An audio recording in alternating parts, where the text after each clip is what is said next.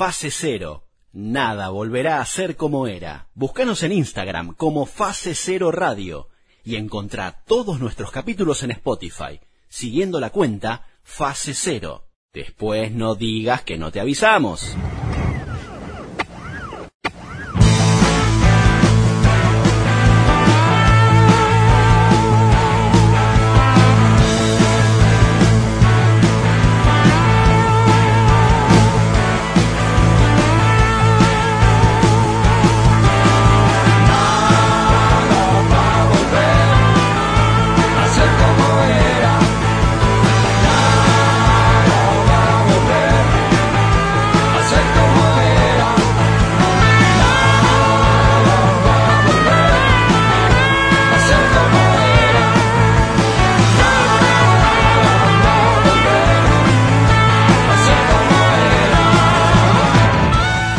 Bienvenidos, bienvenidas, esto es Fase Cero donde nada volverá a ser como era, mi nombre es Álvaro Garay y esto es un producto de Radio Podcast que si lo escuchás en una radio va a salir como un producto común, así sencillo en Radio AM, FM o también por internet. Y si luego también eh, no llegás, no tenés tiempo por cuestiones de la vida, te quedaste en el camino, decís, che, qué buena entrevista era esta, no la escuché, o la sección esta me interesó mucho, pero no, me tuve que bajar del coche, también la podés encontrar todo esto, estas secciones, las entrevistas y todo lo que ya dije, en los canales de Spotify y de YouTube por separado, allí podés encontrar todo, tan simple y sencillo. También tenemos nuestro perfil de Instagram, allí lo puedes buscar como fase cero y eh, te vas a encontrar con un montón de materiales, entrevistas que están, la verdad que está bastante cargadito el perfil, eh, está actualizado y por supuesto los días lunes, no importa qué día lunes sea, hay trivias, eh, tenés 24 horas para responder, jugamos con las historias del Instagram, allí son 15 preguntitas, el ganador va a tener la posibilidad de ser entrevistado por este hermoso equipo, quien ya eh, extiendo la apertura y saludo a la señorita Camila Palacios. ¿Cómo le va? Buenas tardes, buenas noches, buenos días. ¿Qué tal? Muy bien. Bien. Animada. ¿Animada? Para enfrentar el día. Vamos, me gusta. Perfecto. Frase cabecera para arrancar, no sé, ponerle que esto lo está escuchando un jueves. Es como, ¿qué le decís a ese que te está escuchando un jueves a la mañana y decís, bueno, ay, estoy re abajo? ¿Qué le decís? Que no decaiga. Horrible. Hermano, ya llega el viernes. Prepárate para la joda. Otro de los mensajes podría ser como dale fuerza que ya es viernes, tu cuerpo lo sabe, dale, metele con ganas. Este, y también vamos a abrir la apertura con la señorita Natacha Grabre Camors, la única mujer en el reino de hombres eh, entre sus hermanos. Ah. Digo bien. Sí, sí, sí. el reino de hombres. Sí, sí, sí, la única mujer en reino de hombres. Lo digo bien. Eh, ¿Tuviste que usar camiseta de fútbol? ¿Hasta qué edad? No, nunca usé camiseta de ¿No? fútbol. ¿Qué Ah, bueno, ¿Por qué? ¿Por qué iba a usar camiseta de fútbol? Porque yo tengo eh, amigas que fueron criadas por, o sea, rodeadas de hombres, Mm. eh, hermanos, y usaban camiseta de fútbol porque quizás no tenían remera. Ah, no, no sé. Pero mi, a mi mamá y a mi papá no le gusta mucho el fútbol. ¿No? Entonces, como, como que tenían mis hermanos, le te- tenían que repetir la camiseta. ¿Zapatillas? ¿Compartiste zapatillas? Mm, sí, hubo un momento en que ellos calzaban más o menos como yo, pero es como que siempre rompían mucho las zapatillas, así que a veces les prestaba la mía, pero cuando iban a morir, cuando yo no los quería más, ellos les usaban para jugar al fútbol mis zapatillas. Claro. Ah, era como bien, se recicla. Sí, Bien, bien, perfecto. pero muy poco tiempo, porque, o sea, no, no. Bueno, pero hubo ahí como un compartimos ropa por eh, Unisec. Sí, las zapatillas, pues. Bien, perfecto. Y también hoy tenemos la, la visita, eh, obviamente su casa también, la señorita Victoria Vergara, eh, quien se suele destacar en las redes sociales.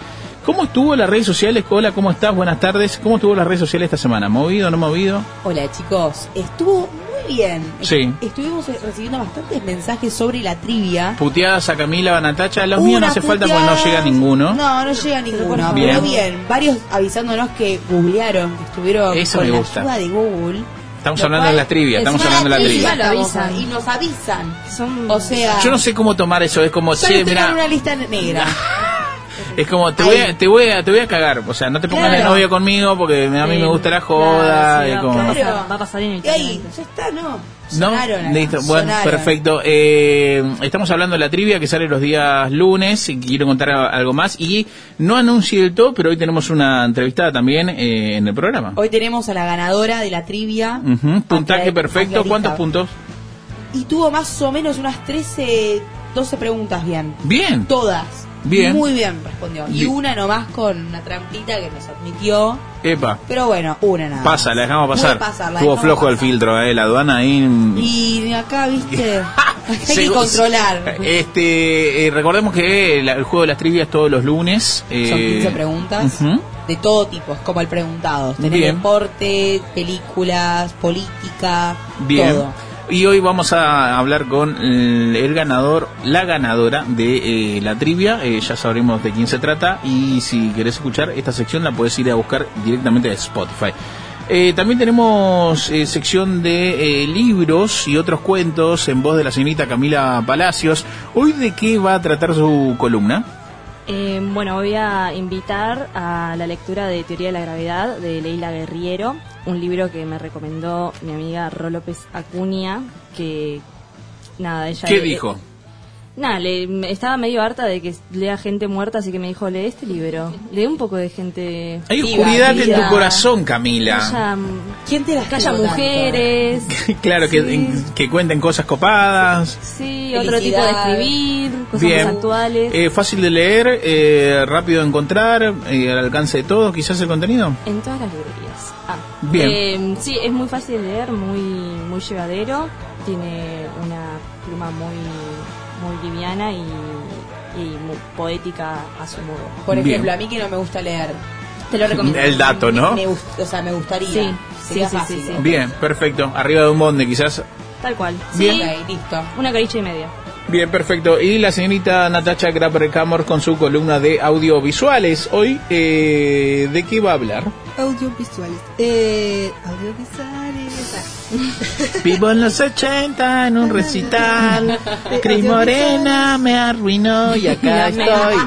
Cris Morena. Bueno, eh, no, hoy, como es el programa 69, ah, re mentira, que es ju- justo casualidad. Pene, Pero- sexo, pene, sexo, sexo, de pene. Una serie muy nueva que salió tipo esta Pensaba. semana o la semana pasada eh, Sí. en HBO, que se llama Minx, Minx o algo así. eh, que se trata sobre una chica que quiere hacer una revista en los 70, una revista feminista, digamos, pero nadie le da bola y el único que le dice, che, yo puedo hacer una revista con vos, es un tipo que tiene una editorial de, de revistas porno, pero le dice, pero hagamos una revista porno para mujeres, porque en ese momento no había revistas porno para mujeres, no sé si ahora hay. Bueno, nada, la historia de esa, donde estos dos personajes muy diferentes van a tratar de hacer una revista porno para mujeres en los 70s y hay muchos pitos, muchísimos. Así Si que, tiene si que- le gustan los pitos. Vean esta película. Mande, quédense en la sección porque abrimos el buzón para mandar pitos, ¿eh? No, es Si tenés Arroba tu- Álvaro Garay. Si tenés tu novio, amigo o, o papá también pueden participar con sus pitos mandando a, No, al favor, perfil de. Camila no Palacios. pitos de papás. No, no, no, por favor. No, nosotros no nos vamos ya- a enterar. Arroba Álvaro Garay Oc. Número, eh, Escúchame, eh, dame tres etiquetas para que yo pueda eh, publicar esto que estás diciendo, audiovisuales. ¿Penes es uno? No, ¿Sexo para mujeres es otro? re- no, porno, porno para mujeres, porno feminista en realidad. Claro. Porno ese- feminista. ese es. Erotismo feminista. Ay, todo lo tenés que hacer como este- éticamente bien. Erotismo feminista. Erotismo, ya aburrido, ni siquiera te lo busco. Bueno, porno feminista si querés. Pene tenés que poner. Y pone, pene pusiste vos. Cinco años, Álvaro. Qué aburrido Cinco que es tu años. programa, boludo. No vengas más, boludo. Bueno. Señores y señoras, hoy también vamos a tener una eh, linda entrevista. Vamos a hablar eh, a Chile, pero en realidad el hombre es de Estados Unidos, es un escritor, eh, se llama Jonathan Franklin. Eh, pudimos hablar con él, tenemos una entrevista que queremos ofrecerle. Es un, eh, lo decía bien, eh, periodista, investigador estadounidense eh, reside desde hace muchos años en Chile. Nos comunicamos porque tiene varios libros publicados, Camila, eh, con lo que ha- se ha destacado o al menos ha llamado la atención de este programa y por lo cual le hemos ofrecido una entrevista para dialogar de ello. Sí, fundamentalmente eh, 33 hombres que habla sobre eh, lo acontecido en Chile, el derrumbe eh, en su momento, y 438 días, eh, que es el que tenemos mayor intención de hablar, ¿no? Sí, exactamente, porque habla de eh, la vida de Salvador. Salvador Alvarenga es un hombre que pasó 438 días a la deriva en pleno eh, océano. así como, como lo escuchan, salió a pescar con otro colega y de repente la marea lo llevó y, y demás. Apareció y eh, Franklin fue responsable de poder narrar su historia, plasmarla y dejarla en un libro. Por esa misma razón vamos a contar también eh, y, y, preguntar de eh, cómo, cómo llevó a cabo ese trabajo. Así que eh, si te gustan las historias reales de la de vida, hecha novela, crónicas y en formato periodístico, te recomiendo que te quedes a escuchar la entrevista con Jonathan Franklin y si no podés quedarte a escuchar el programa, por supuesto anda directamente a Spotify y YouTube que allí lo tenés totalmente desmenuzado. Señores y señoras, esto es Fase Cero número 69 y comienza de la siguiente manera.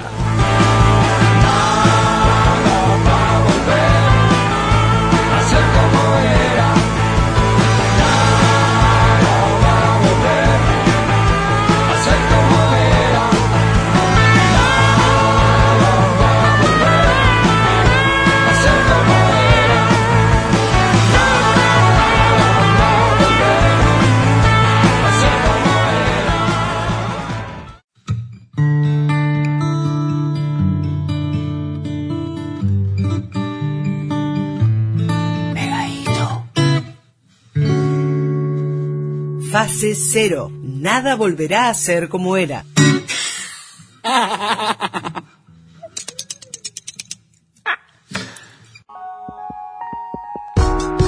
Another hole to dig my soul in. I'll leave anything bare that keeps me sold. A physical kiss is nothing without it. Close your eyes to see what it's done. The body that lies is built up on looking. Is all that remains before it's begun.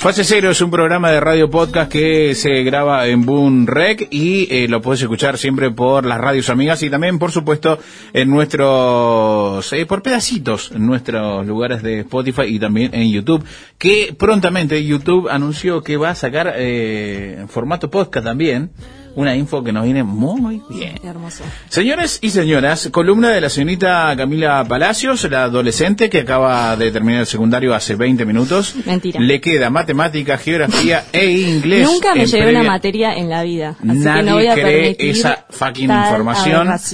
Eh, la mejor, nombre de la mejor docente que vos diga, ay, cómo me gustaría cruzármela algún día y decirle, profe, usted me ayudó.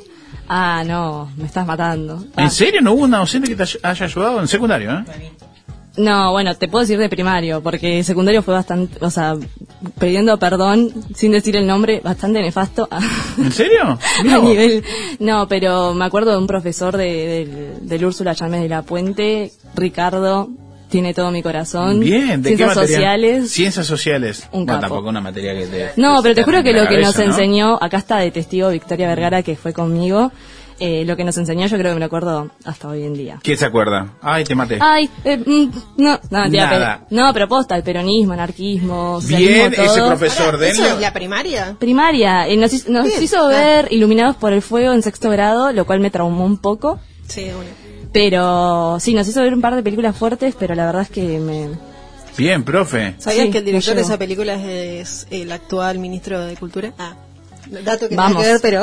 Datos. Está bueno igual. Señores, columnas de libros y otros cuentos, esta vez en voz de la señorita Camila Palacios. ¿Qué nos trajo para hoy? ¿Qué nos va a contar? ¿Qué es lo que nos va a invitar en su columna? Bueno, hoy traje Teoría de la Gravedad de la escritora, editora y periodista Leila Guerriero. Eh, es un libro que básicamente consta de una recopilación de columnas periodísticas que realizó eh, durante cinco años aproximadamente. Eh, bueno, que justamente por esa razón, eh, por la brevedad, de, son una carilla y media aproximadamente, eh, se hace muy ameno para leer, eh, como suele decir Maru, que no, está acompañando estos días, pero que para la gente que está medio trabada con la lectura, la verdad que es una, una gran entrada para volver, eh, o mismo también eh, me parece bueno recomendárselo a aquellas personas que empezaron a escribir o que ya escriben, eh, bueno, básicamente porque es, muy hermoso, yo creo que es medio como una clase la que te da, y a la vez al final del libro tiene como una parte que refiere más al arte, al arte de la escritura. eh, y bueno, yo no, no, no sé si diría que es un libro autobiográfico, pero, mm, pero sí que eh, un poco sí, pero a la vez no. Es como que siempre está medio desde la oscuridad de ella. Es como muy. Creo que este hecho de que sea breve hace que sea muy tajante en su pluma, a la vez que es como, como sí, con, con esa brevedad de que vos decís en una carilla y media que tanto me puede pasar, eh, que, que recién estás calentando el asiento, los motores para eh, empezar a llevar una, un, un texto, digamos, empezar a engancharte. Eh, y bueno, de repente ella lo logra, lo logra muy bien y, y te deja con unas últimas palabras que te quedas medio embobada, embobade, eh, ahí diciendo y ahora cómo sigo con los demás. Eh, es un libro que te lo podés leer, en, no te diría en un día, pero son 200 páginas y la verdad que es súper atrapante. Y bueno, toca diversos temas, la verdad, no, no creo poder nombrarlos todos en esta columna, la verdad se nos extendería mucho el programa. Eh, pero bueno, va desde la medio una autodescripción, que es una antidescripción de ella misma en el primer texto.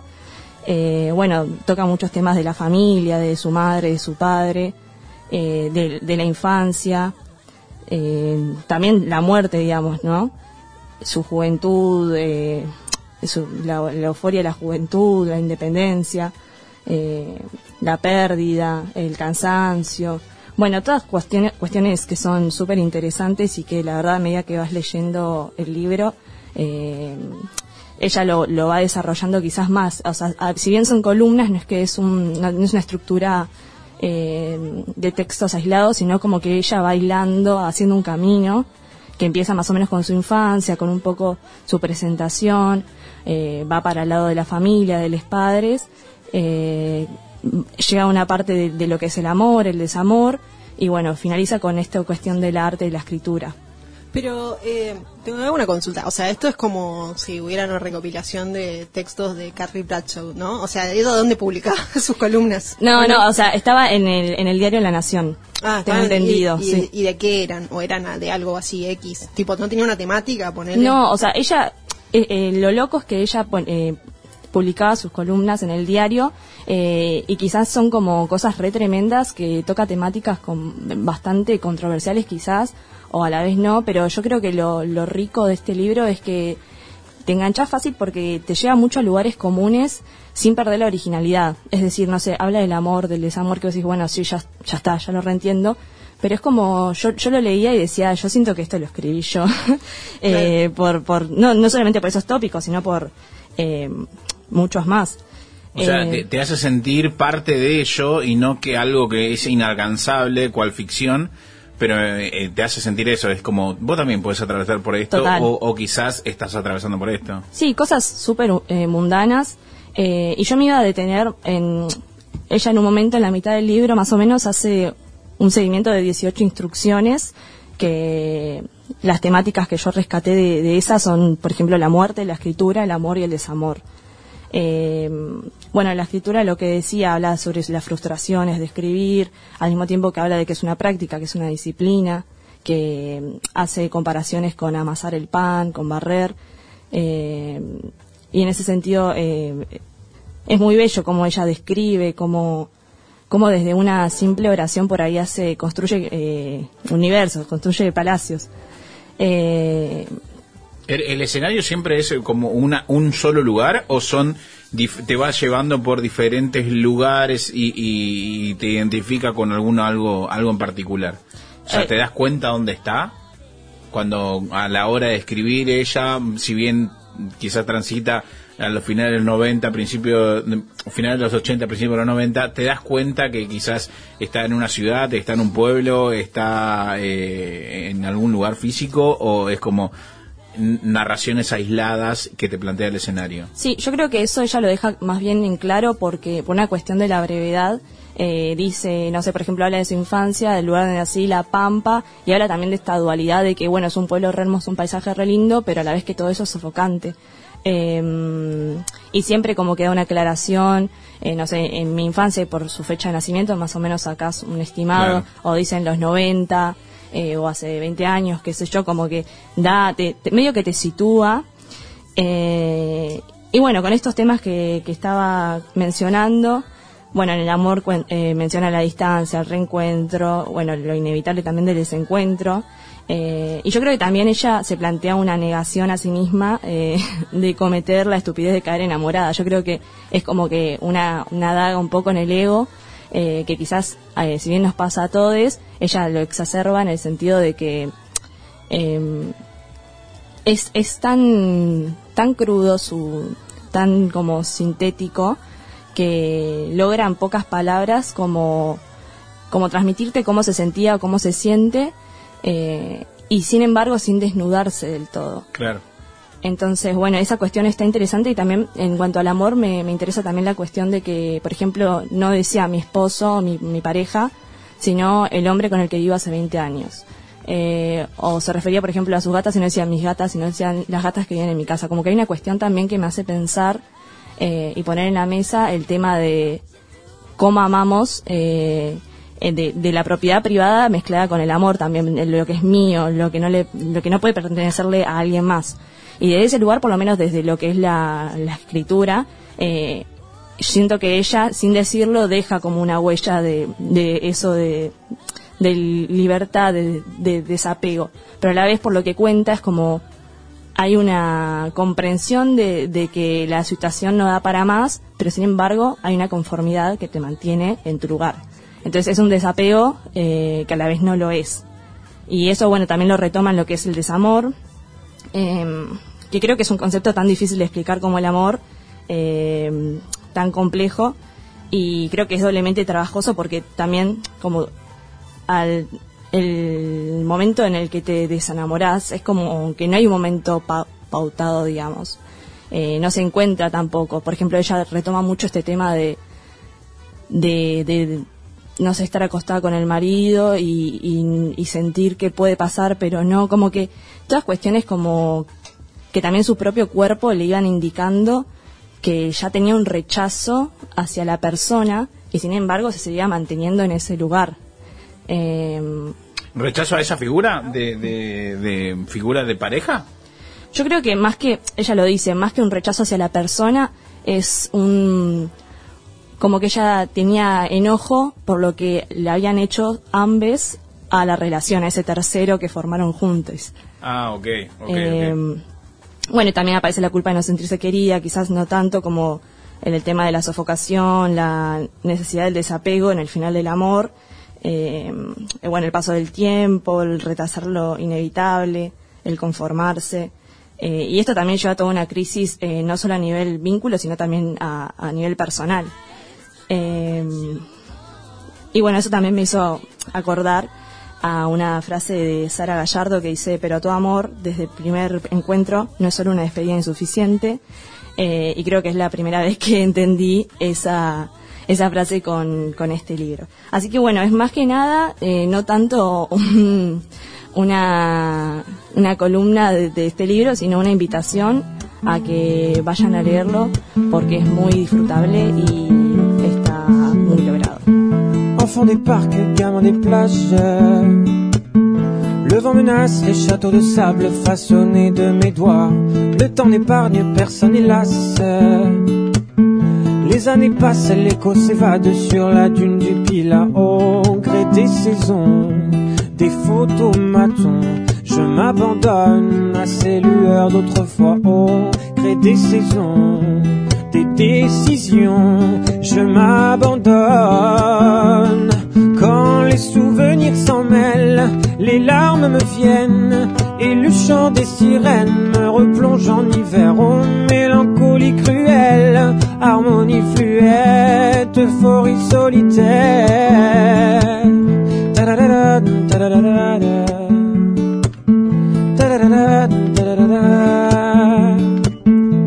De farces, combien de phrases que les larmes me viennent et le chant des sirènes me replonge en hiver. Oh, mélancolie cruelle, harmonie fluette, euphorie solitaire. Quand les souvenirs s'en mêlent, les larmes me viennent et le chant des sirènes me replonge en hiver. Oh, mélancolie cruelle, harmonie fluette,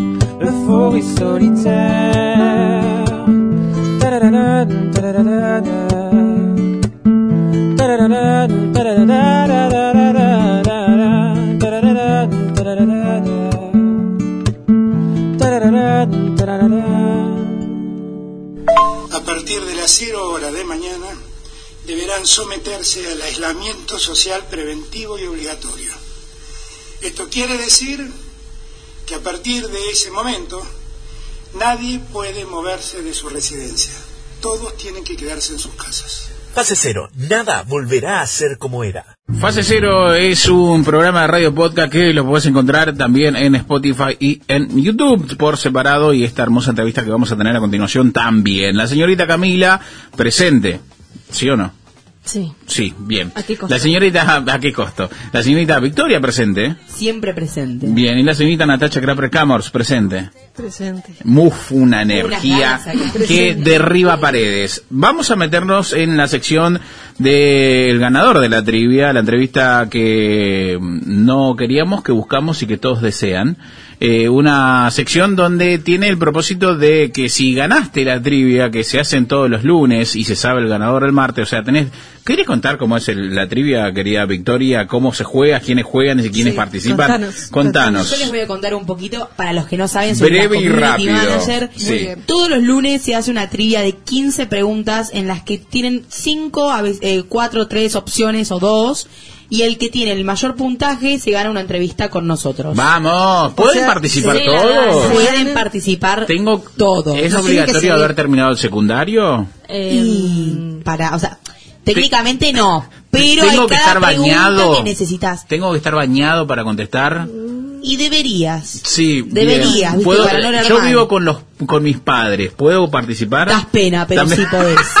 Sí, Podés. no te lo vamos a preguntar. No nos No, interesa saber. Igual, o sea, el peor premio, Sí. onda, vamos a hacerte O sea, laburar. era, era, o Mandame sea, un vino claro. claro, Claro. era un vino cartón, era mejor, lo Sí. cortás con un Pero una gaseosa. ganaste un juego, un Ganaste juego, un juego preguntas. para vos, exactamente. Y en este caso tenemos en contacto a la chica o chico, no sabemos muy bien, y ya nos va a contar quién es. Tenemos tres falsas presentaciones y por esa misma razón te saludamos. Hola, no me digas tu nombre, eh, aquí esto es fase cero. ¿Cómo estás? Hola, ¿todo bien usted? Bien, voz femenina. Igual voz femenina. sabemos el nombre porque nosotros la Femenina. llamamos, o sea. Bueno, perfecto, yo no lo sabía. Pero la así- no sabe eso. No sabe Ah, eso. lo único que exactamente, la gente no lo sabe. exactamente. Bien, perfecto. Hay tres falsas presentaciones. Primero, felicidades por haber eh, triunfado. Eh, ha denotado tu conocimiento eh, universitario. No sabemos tampoco si tiene un universitario la capacidad intelectual, pero no importa. Tres falsas presentaciones. ¿Estás lista para responder las tres pre- falsas presentaciones? Sí. Bien, perfecto. Tiene la Hinchada- No me queda otra. No, y ya está hinchada claro, los huevos, se quería ir a la casa. Sí, no está Se, quería ir a la casa. Bueno, la primera falsa presentación dice que eh, actualmente la sube que tiene en su poder no supera los 100 pesos positivo, o sea que está por debajo de los 100 pesos su actual sube. ¿Es posible? Es posible, ya veremos. La segunda falsa presentación dice que todavía sigue utilizando su uso de secundaria, pero que le da como, bueno, ya estaríamos a este nivel de empezar Soltar. a- de soltar. Y la tercera y última falsa presentación dice que esta semana se prometió, se recontra remil juró que se iba a despertar temprano a un cierto horario y que dijo, nada, un ratito más. pospuso la alarma y se Ocho pasó. veces. Se pa- pasó del largo como Se pasó dos colectivo ayer. Sí, dos, dos pueblos. Se pasó las tres falsas presentaciones hechas. Eh, queremos saber si la primera y actualmente eh, es verdad que tu, tu sube no supera los 100 pesos positivos. ¿Es verdad? ¿Sos barat o no? Es falsa. Es falso. Bien. Para mí no es posible igual. Una persona con plata. Ah. ¿Cómo que no? Sí. Menos Sí, una persona que viaja No, menos mucho, lo- lo- yo lo cargo. No. Vere- veremos Medio qué dice. directo, ¿Cuá- medio ¿Cuánto, barato. ¿Cuánto marca tu sube hoy? ¿Cuánto tenemos en la sube? Yo creo que em, 300 pesos. Anda con guita, anda con guita. estamos con la hermana de Canigia. No. Esa es la sube que me quiero encontrar. No, Ah. viaja mucho. ¿Bondi promedio que te tomás? ¿Cantidad de bondi promedio? Promedio por día, eh, bondi, subte eh, y tres. Eh, no, es bueno, bastante, está preparada. es. Está preparada. Eh, el máximo de, de dinero que le pusiste la sube y dijiste, voy a invertir fuerte en esto. Mil pesos. No. Uh, es jugadísimo. No, no. Nunca. Porque yo a veces la pierdo y digo, mm, Claro. No, pero no puedes perder, Victoria, no puedes perderlas. Pero, eh, Pero- tenés la aplicación de Mi Sube, que ahí la registras, la perdés y te reintegran la plata a una nueva. Pero ahí saben dónde está. ¡Ey! ¡Ey! ¡Qué buen dato! Yo no sabía. Instagram esto. Ahí ¿eh? saben qué colectivos te tomás y todo, ¿no? Sí, ¿no? Es re tóxico, me parece. ¿En el- serio? Y no y sé, bueno, ya fue. Ya saben todo de vos. Sí. Ya está. Pero pará, ah, ah, previamente tuviste que registrar eh, la sube, ¿no? Tipo, oh, soy fulana. Claro. Ah, no, no me copa mucho entregar los datos a mí. Mm. Ya fue. Si tenés Instagram, Twitter, esas cosas, ya está, ya estás entregado. Bien, perfecto. Entonces, la primera falsa presentación es que actualmente no supera los 100 pesos. Es mentira, es verdad, sí supera, toda empoderada, 300 pesos tiene. Toma para vos, Camila.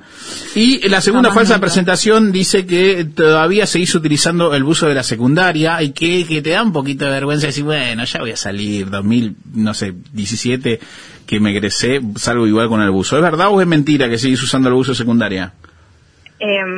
Em, es falso, pero porque no tuve buzo. ¡Listo! Ah. Cagaste. ¿No? Yo no sé. Igual- ¿Igual que? No, igual me estoy acordando, tengo una remera que la Ah. estoy usando de pijama. Apa. Bien, bien. Bueno, promo, cuenta. promo, año, curso. 18. Bien. ¿Tiene agujeritos?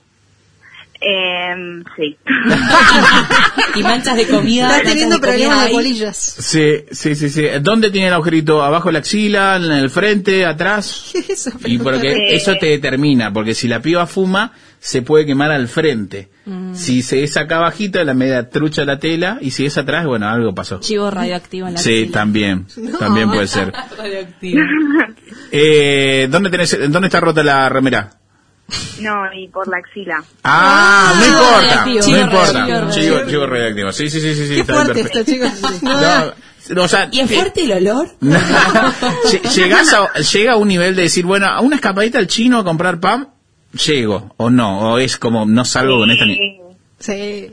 llega, llega. Llega bien, me gusta, me gusta. No Buena, bueno, segunda falsa presentación es efectiva y la tercera y última, esta semana te juraste y dijiste, no, loco, hay que cambiar esto, me voy a poner el despertador, me voy a despertar y, pero fue como, no, un cinco minutos más y te pasaste tres pueblos, ¿es verdad?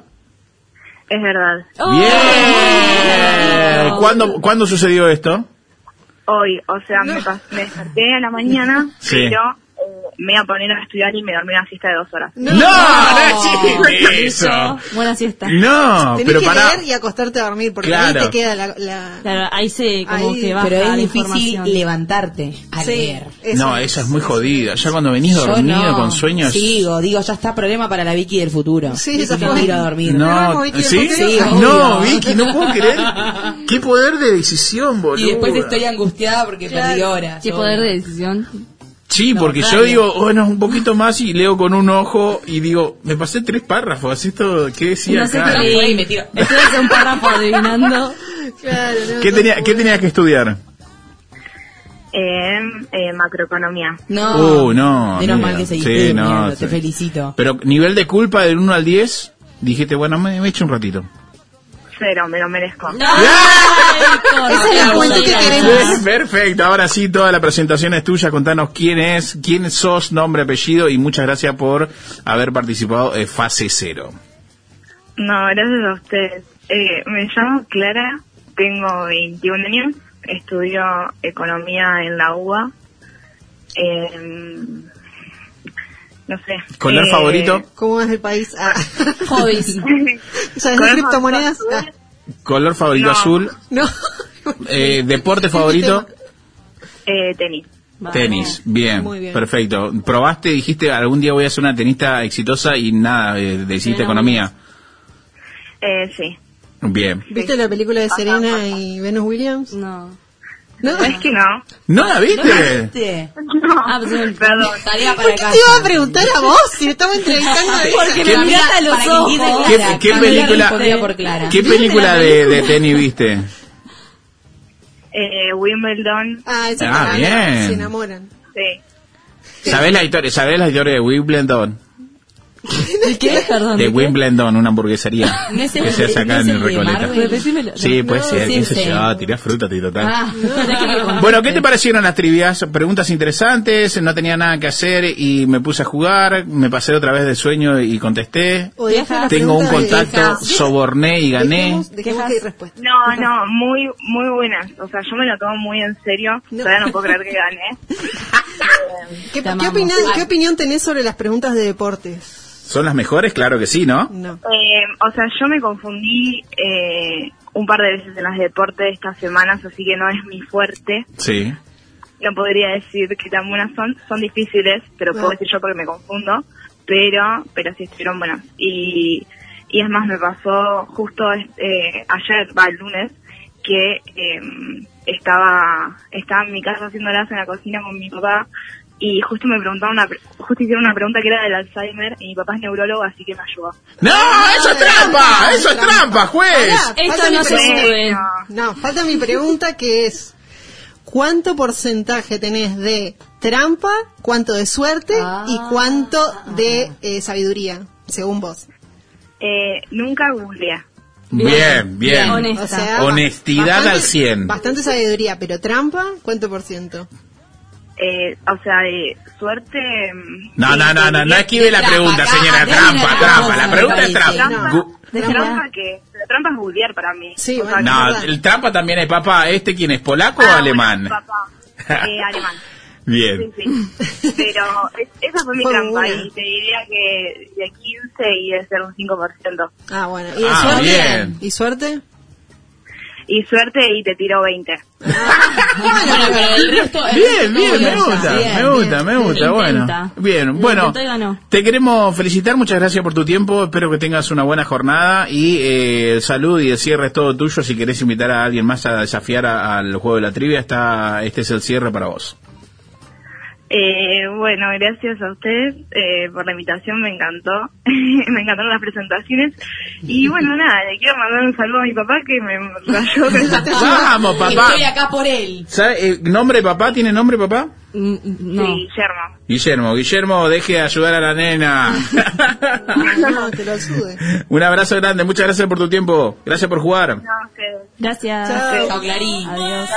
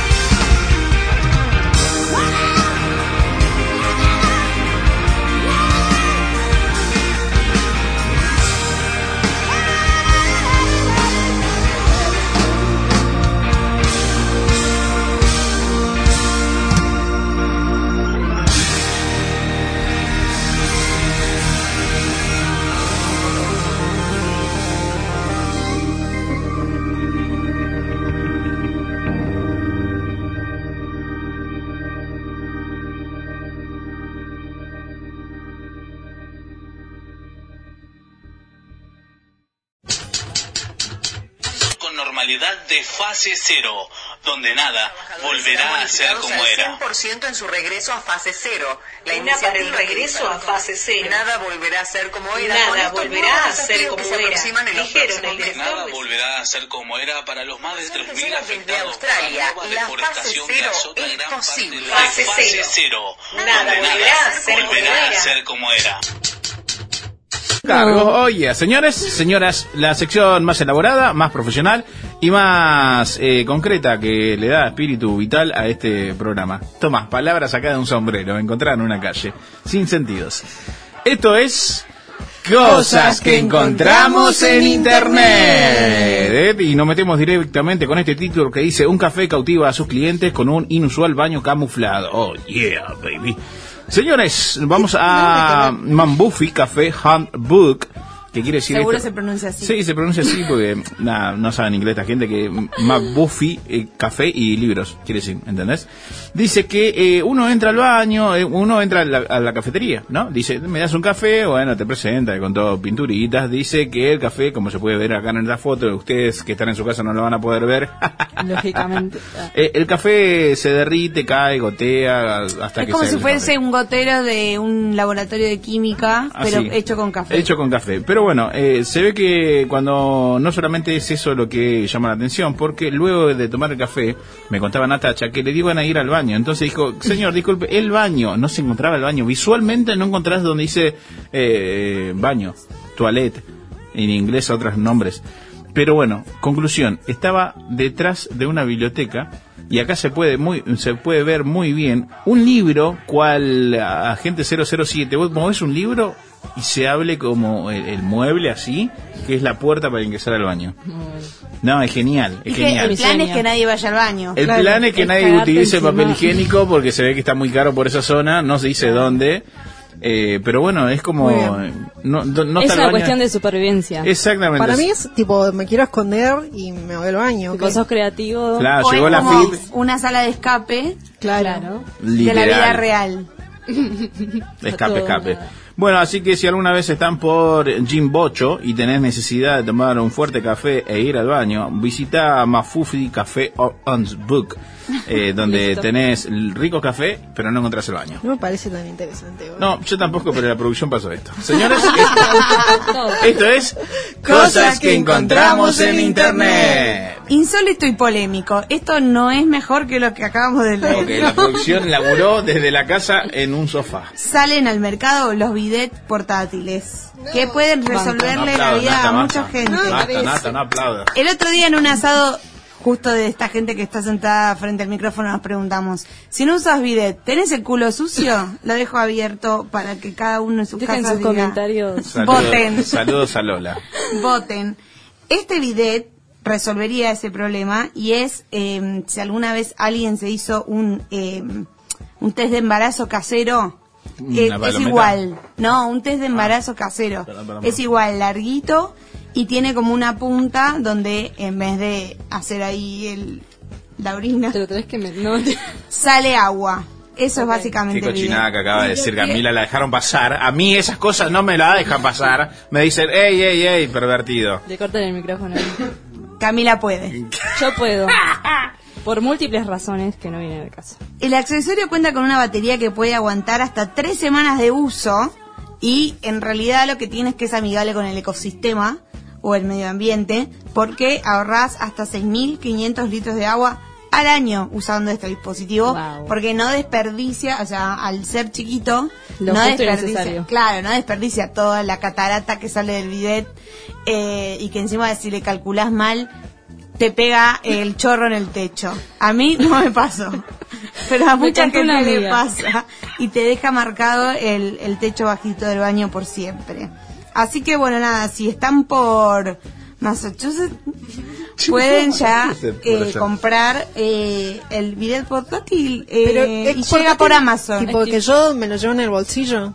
Es en la cartera. Ah, No es tan chiquito como para bolsillo, es Claro. chiquito como para... ¿Es unisex? Es unisec. Unisec.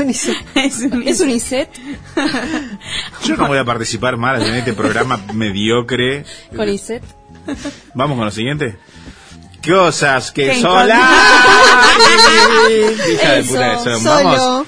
Cosas que encontramos en internet. Una mujer estuvo embarazada por más de 60 años sin notarlo. No, No, ¿qué le pasó, amiga? Terrible. Dale. Una mujer de 91 años estuvo embarazada, bueno, lo que acabo de decir, por más de 60 años, pero no se había dado cuenta. ¿cómo? Dios, señora, su hija no sabe leer, una vergüenza. Se sometió a un estudio de rayos X y, eh, bueno, se cayó y se hizo un estudio de rayos X y descubrió ¿Otra que vez? tenía una panza, en la panza poseía un feto calcificado. No, ¿qué te pasó? Terrible. Walter? O sea, nunca se dio cuenta que quedó embarazada y nunca se dio que cuenta lo perdió, perdió y, nunca se lo sacaron porque te tenés que hacer un rastrillaje en la mayoría de los casos. Claro. Así que, Dios mío de mi ¿De- vida. ¿Dónde es eso? ¿Dónde pasó? esto es terrible, yo ya no sé cómo remontar esto. Mamita, por favor. Señores y señoras, esto sigue siendo Cosas que encontramos en Internet. En Estados Unidos transmitirán eh, un exorcismo en vivo. Bueno, así Uy. como lo escuchan. O sea, No voy. lo único que faltaba era que la iglesia empiece a hacer este tipo de cosas. Ah, Vamos. para que la Ya se gente está crea. metiendo, se está metiendo en el Sí, boludo, de- va, va a empezar. redes. El Papa, como todavía no tiene un canal de Twitch, boludo? Pronto. Pronto. Un obispo estadounidense realizará un exorcismo en vivo y en directo desde, la casa, desde una casa ubicada en la ciudad de St. Louis, Estados Unidos. Eh, en la vivienda vivió y fue tratado el adolescente que inspiró la película El Exorcista. Eh, Jordi Tubay, encargado de la transmisión eh, que Destination America anuncia para hoy a las 21. Hoy a las 21 no sé por qué estoy No diciendo importa porque... cuándo, cuándo lean esto. Claro, afirmó. El peor escenario es que uno de los de estos entes ataque a alguien. Es un peligro. Bueno, para que no puedo bajar porque hay muchos anuncios. Ahí está. Eh, para la tarea preparó un equipo de trabajo para detectar con anterioridad los síntomas que, según él, él mismo eh, expresa, marcan la posesión de una persona que se ha introducido en un lugar tomado. Náusea, picación y eh, una fuerza sobrehumana. Náusea, picación y una fuerza sobrehumana. ¿Qué COVID. onda, boludo? Indignada está Natacha, dale. O sea, pero una fuerza sobrehumana. sobrehumana. ¿Qué onda ahora? Y náuseas. Tipo, tengo ganas de vomitar con una fuerza. Claro. Sí, es un rarísimo. vómito poderoso. Qué poder. Bueno, pasa en la película. Para mí el pibe de poderoso. reacción se está cagando de risa. La Le voy a gente, poner esto, dijo. la gente lo define como un misterio sobre, como el misterio sobrenatural más grande de la historia de Norteamérica. Hay muchos viejos relatos alrededor de esa casa y todavía existen. Destination America es una señal de Discovery Communications y presentar, ah, yo conozco este, ah, ah, presentará un clérigo, un psíquico y al equipo de otras Son los momentos en Gracias, los que Nata. Nata tiene una conversación con ella misma. Asilo de fantasmas. Ah, van a estar los de asilo de fantasmas. La casa que debe Claro. Bueno, luego en de Y ayer cumple por acá. Con todos los requisitos para ser capturado por fantasmas. No. Bueno, No, nada. claro que el no, obispo, sí, pro- bueno. Terrible. el obispo promo- eh, promociona el exorcismo en su cuenta de Twitter. Déjenme decirles algo. Exorcismo en vivo será un show realmente sorprendente. Eh, Bueno, Eh, nada. bueno. Así En sus. sí, sus vayan a mirar. Con, con pochoclo, ¿no? Es como, No, ok, sí. che, van a hacer exorcismo, llevamos Claro. pochoclo, yo llevo papa. Vayan a mirar el exorcismo en vivo. No sé Por qué va a pasar favor. porque en realidad supuestamente la casa es la que tiene el tema, pero O bueno, sea, si vos entras a esa casa, parece que te puede- a vomitar, tenés una fuerza Pero- sobrehumana. Pero necesitaron a un monotributista y dijeron, che, hay, necesitamos a hay que alguien. sacrificar a alguien. Claro. Hay que, hay meter si a no- alguien y después metemos al clérigo a que te saque Claro. el lente que tenés adentro. Ok. Bueno. Menos por menos más. Claro. Así que nada, vamos a ver quién es el pobre sacrificado por Discovery para esta cosa. Bueno, nada. Ay, señores, muchas Amén. gracias por Ah. aguantarnos hasta aquí. Esto ha sido nuevamente un capítulo de Cosas que encontramos en internet. I got the blues, but I don't mind. All I have to do is get to you, and then I feel just fine. I'm on a down, but not all the way. When I'm feeling low, you do your thing just so, and then I feel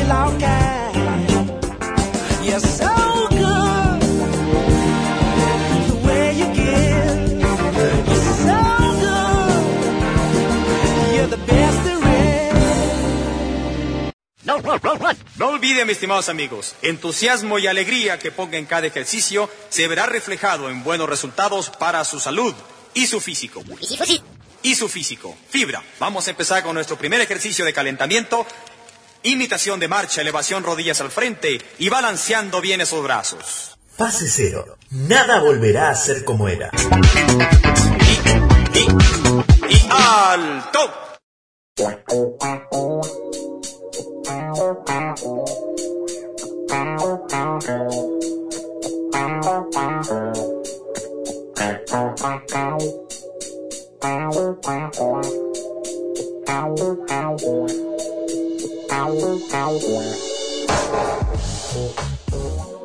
Fase Cero es un programa de radio podcast que se graba en Boom Rec y eh, tenemos el placer de tener a una de las columnistas más importantes, más... ¿Qué es la palabra? Iba a tirar famélico, pero famélico ¿qué es? No, esas per- son personas que tienen mucha hambre, que no comen, no Sí, sé. bueno, no sos famélico. No, la columnista boludo. más famélica. ¿Siempre tenés hambre? ¿Tenés hambre ahora? No, no No tengo te hambre. Pero aparte, aparte, o sea, vos, no, me ve alguien a mí y dice esa persona no es familia. no uses mal las palabras. Sí, pero hay que usar Álvaro y las palabras. palabras. A mí me dijeron en la carrera de periodismo que el periodismo es uno solo. Bueno, me dijeron que hay que usar palabras in- in- in- importantes para, para ser importante. Pero famélica justo no es lo que querés describir. Quiero decir parece. famélica. ¿Cuál Listo, es tu problema? Famélica, Natacha. Natacha no la señorita que este fin de semana tomó cerveza de lata, ¿sí o no? No. Dale, No, no, te juro que no, porque no. me fui el viernes a tomar una cerveza que fue como, no, esta cerveza me quedó muy pesada. listo. ¿Qué tomaste? No sé, como una Imperial IPA o algo así que era re... ¿Esas son las rojas? riquísimo. Sí, re rica, pero era como un montón con una hamburguesa. Ya está, Mm, tengo 35 muerte. años, me morí. La Ah, edad. Sí, sí, sí, sí, mal, mal, Fue mal. como mala, mala decisión. Columna de audiovisuales, voz de Natacha Graprecamar, directora de cine ella. Hoy, eh, ¿de qué nos va a tratar eh, su columna? ¿Qué va a hablar y qué nos va a contar? Bueno, traigo una serie que está recién salida del horno, o sea, la vi el fin de semana y fue como, Qué no, cliché qué esa buena frase, serie. granizo. No, qué horror. No, ¿qué- pero ¿cómo? Sí, argentino. la viste? Sí, la vi. Y Me quedé dormido a los 20 minutos más o menos. horror. O sea, a mí me parece que está, no, no voy a decir nada Tiene porque muchas no. críticas. Sí, tiene muchas malas críticas Malas, y Porque la gente es mala, eje, por eso. no, porque Como me parece- Álvaro. claro, como Como Álvaro. Álvaro que no deja de decirme eje. Eje, Bueno, vamos. hereje. No. Eso, eso significa Eso sí, realidad. hereje. Eso, hereje. Eso tiene más sentido. Eso tiene más sentido. No, es otra, otra serie que está muy buena, que se llama Minx, o ponerle yo digo que se llama Minx, algo así, porque es M-I-N-X. Y me pasó algo re porque dije, ¿qué miércoles significa esta palabra que nunca la había escuchado? Y la puse en el traductor y decía Marta. O sea, no hay que ver, no puede ser Marta el nombre de la serie. No, ¿en serio? Y no era Marta, o sea, también parece que es una expresión que significa como descarada o algo así, una muchacha media. Muy bueno. Muchacha descarada o Marta algo así. descarada. Marta la descarada. Ah, pero no hay ningún personaje que se llame Marta, así que no era Marta la traducción. No, es una serie que salió recién, recién, así está como... eh, aparte es de HBO, no es en Netflix, la hizo en Netflix. Eh, salió este año, es una serie de 10 episodios y es una especie de sitcom. Y está muy buena porque se trata como que de una mina que es, eh, es en los 70, en una especie de 70 que vos vas viendo la serie y decís, esto sí es los 70, pero pasan cosas que no pasarían en los 70, ¿no? Pero bueno, nada.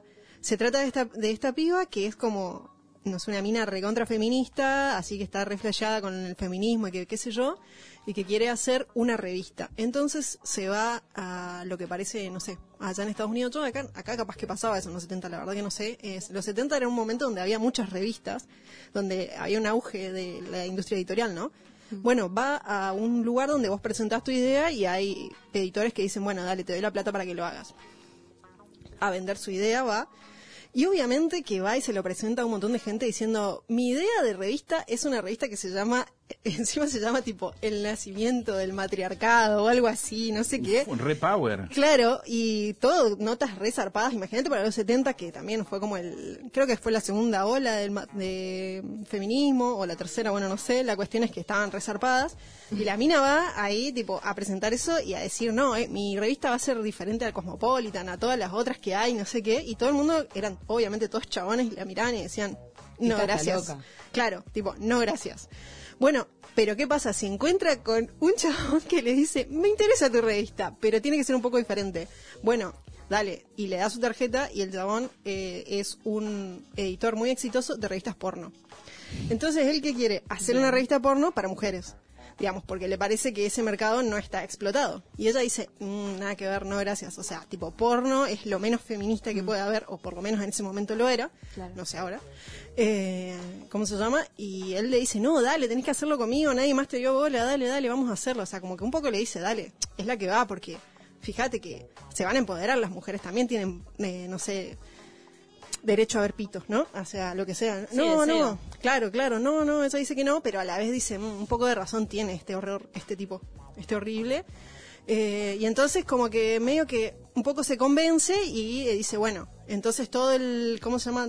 Toda la serie es como que van ahí un tire y afloje entre esto, porque él quiere hacer obviamente una revista y está acostumbrado a hacer revistas porno para varones que son tipo, no sé, Mirá vos. eh, bla. Bueno, la cuestión es que que ella eh, dice, bueno, se va, qué sé yo, se encuentra con un, eh, tiene como un equipo de gente que la ayuda ahí, que, mm, que, bueno, trabajan en la productora de él, que también es muy interesante cómo construyen toda la idea de la productora de este lugar donde hacen, producen las otras revistas porno y qué sé yo, porque uno diría, no sé, se imagina un lugar returbio y re oscuro, ¿no? No sé, bueno, que hacen eh, películas, eh, revistas porno, bueno. No, este es bastante copado el lugar y bastante tipo tranquilo, como que no te parece que nadie esté muy en peligro ahí, digamos, que es algo que uno pensaría, ¿no?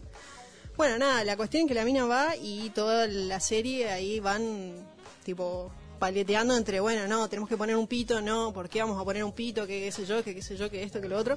Y es muy gracioso porque en toda la serie aparecen muchos pitos, o sea, muchos, muchísimos. Es como exceso. exceso de pitos, tipo de tipo primer ¡Ay, plano ver pitos! Primer plano de pitos, pero de una manera no es tipo euforia. Claro, no es tipo euforia que es como medio tipo, no, te muestro el pito y soy re, no sé, eh, Una manera más provocador. digamos. No, no, es como que vos, sí, claro, en euforia es como más provocador, Sí. como, va, mirá, te hago esto. Y esto es como más gracioso, digamos, Ah. ¿entendés? Te lo presentan de una forma graciosa, pero te presentan un pito en primer plano, básicamente. Muy didáctico. Sí, muy gracioso. Y aparte es como que está re bueno porque la, la mina, que a mí me pareció igual que funciona también la comedia porque están un poco estereotipados los personajes, si se quiere, porque la mina esta feminista es como muy como muy pacata, digamos, a la vez, ¿entendés? Todo el tiempo tiene, no sé, ropa hasta, el cuello, cada vez que ve un pito le parece como, no, ah, mira para otro lado, como, como que también te da mucha También era la época de pudor que Claro. las mujeres. te da mucha gracia eso también, como que la mina también tiene que luchar contra eso, ¿entendés? Y ponerle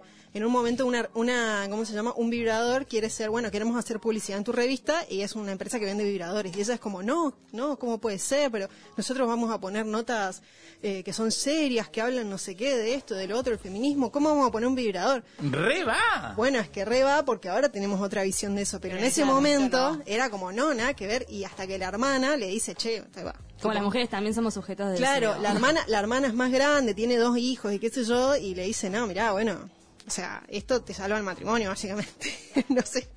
Es como muy interesante cómo se va desarrollando todo, y aparte re gracioso, como muy divertido, y aparte creo que hay una, eh, como algo que hablan que es muy cierto, que, que le dice este chabón que tiene, que te, te parece un personaje agradable y aparte tiene un sentido el personaje del editor este porque le dice, mirá, vos le podés, eh, no sé, vos podés hacer las notas que vos quieras, pero no le eh, tenés que hacer como cuando le das una pastilla a un perro, ¿no? Te tenés que meter adentro de, no sé, un, algo dulce o de, Claro, no sé, como de engañarlo caramelo. sutilmente. No, como, a- a- como darle ahí un, no sé, suavizarlo un poco, ¿no? Como que la mina, no sé, quiere poner, no sé, notas sobre, con unos títulos re complejos y que hablan sobre unas cosas re zarpadas, o sea, que están buenas, pero que vos decís, no, no, no me engancha para nada. No, Entonces, más no llega a la gente, como cero popular. Claro, cero popular, ¿entendés? Entonces él como le dice, baja un poco, porque esto va a estar al lado de un pito, o sea, ¿entendés? Coherencia y cohesión. Claro, bueno,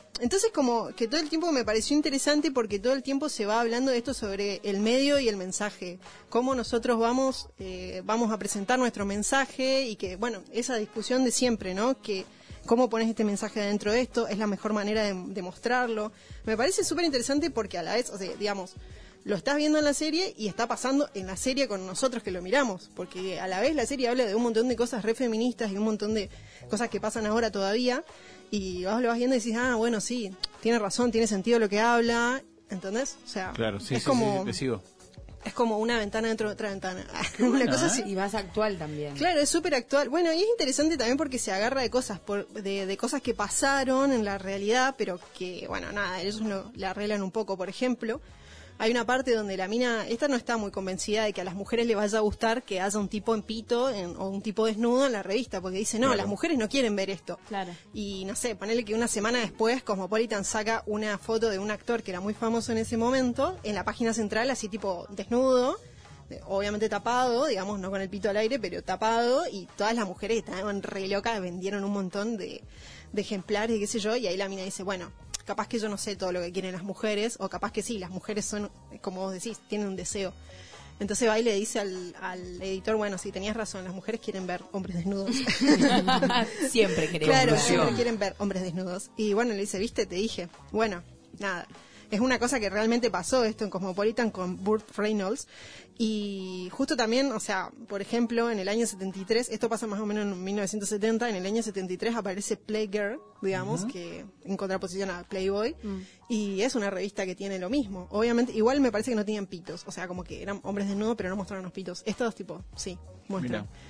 Así que bueno, no sé, es una serie como re interesante, tipo, para maratonearla, te reís un montón, te aprendes algunas cosas de feminismo de paso. Vamos, Alvarito. Sí. Tarea para el hogar para Álvaro. Tarea para el hogar. Deconstruite, Gil. Ves muchos pitos, no sé si te interesa eso, pero es interesante igual también porque ponele, ¿cómo se llama? Ella no consigue fotógrafo porque todos los fotógrafos nadie quiere fotografiar pitos. Ay, ¿entendés? muy y es bueno, como, ¿por qué? la puta que lo parió. No, me voy a volver gay. Claro, ay no, un pito muy cerca. Estoy haciendo prim- primerísimo primer plano de un pito. De un pito, bueno, no sé. Es como que está bueno, es interesante y también por ahí la mina como en un momento eh, como que empieza, tipo, tiene relaciones con uno de los modelos y el modelo medio que se engancha con la mina y esa es como, no, pensé que te dabas cuenta que no quería nada con vos solamente. Uh, y- otro y- Alvarito ahí Claro, enganchadísimo. claro, es como que ah, ella se pone también en esta posición de, bueno, no, yo ahora estoy en esta posición de poder y estoy haciendo lo mismo que hacen todos. Bueno, no sé, es interesante. Ah, bueno. Bueno, no, está buena, está buena. Te plantea como cosas que,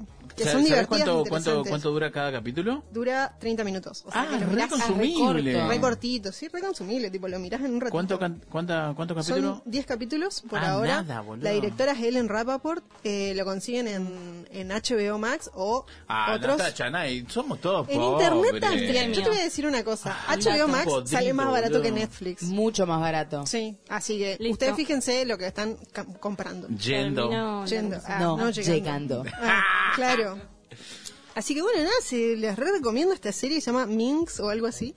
Eh, Me gusta porque... una para ellas, se llama eso, me parece que está de más. Una para ellas. Una para ellas. Muy interesante para Revista aprender. para mujeres. Bueno, Muy igual creo interesante que para va- aprender, para ver pitos. Yo, vi- yo vi unos pitos que nunca había visto ahí. Y otra Esto cosa- nunca lo No había aplaudas, Camila, no aplaudas los pitos, Camila, basta de aplaudir No, pero unas formas que dije, ¿qué? Ah, Una no forma. me parecía. Ese Nunca- pito no lo conocía. Cada pito es un mundo. Claro, boludo, es verdad. Qué El bueno, boludo, como catar pitos, ¿no? Eh, que después... No, bueno, te no sé. Sí, Me parece bastante. de. Y- Qatar no sé, pero. así. Para los ¿Sabes qué costados. estaría bueno? Sacar una... un- un- un- o sea, tomar la imagen de los pitos y decir... En escala de pitos... Mundial de pitos. claro, en escala de pitos, ¿qué tal pito estás hoy? ¿No? Es No. como uno doblado, uno La podemos hacer, podemos achicharrado, hacerla uno bien... Para En el día del Instagram. Me pene. parece, ¿No? me parece que. Tenemos tarea para hacer. día del pene. pene. Tenemos día del Tenemos. pene. Me ¿Cuánto parece que Instagram, Instagram no le va a gustar eso. me parece. Pero Creo que sí. yo creo Ah. que podemos... Le podemos poner eh, bigote. un hashtag de fake body. Eh, Le po- ponemos un bigote, de último. una peluquita. ¡Muy buena! Una peluquita. Tenemos- decime que tenemos Día del Pene, por favor. Sí, tenemos, pero no tengo la fila Tenemos acá, el día que del pene. Ah, atención, es- atención, el Escuchen, anuncio eh. mundial del mundo de los pitos. 26 de abril, día del ¡No! pene. ah, ¡Manden Estamos pitos! en breve. Manden columna. fotos de No, no No, no es así el todos. juego, no es así. Yo quiero ¿No avisar así? que Arroba Álvaro. no está Arroba Álvaro. no está presente María Jiménez, Por que favor. me dejó el rol de ser la No, señorita Cami, moral. tomátela, tomátela, Tengo que decir que esto pitos. no es apropiado. Hasta una No. historia me la banco. Claro, esto no es Pitos apropiado. de Córdoba, Pero un pitos programa de Misiones, muy del, específico de. Luján, Contanos, del, del ¿por qué? conurbano. Yo creo que hay que mandárselos a Álvaro.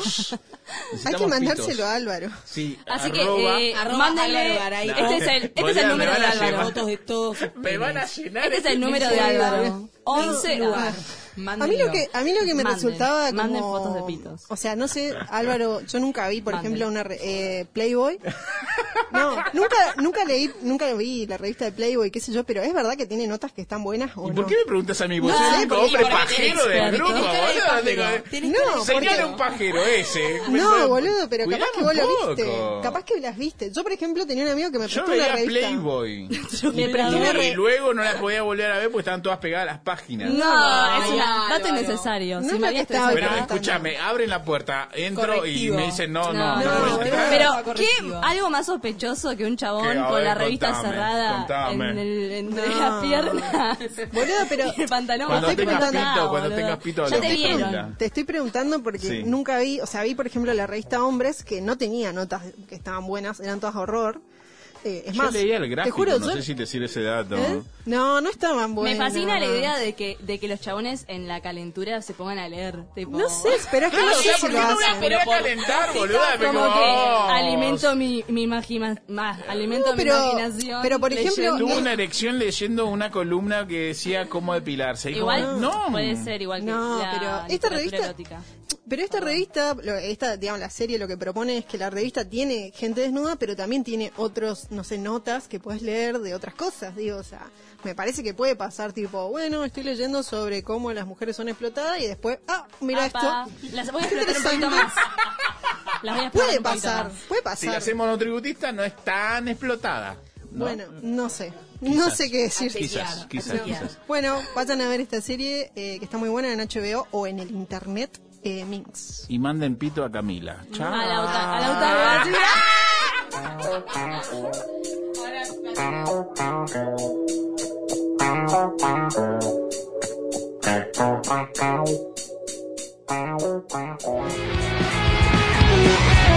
Pero ella siente que el amor se está apagando y algo se está acabando, la pasión se congeló.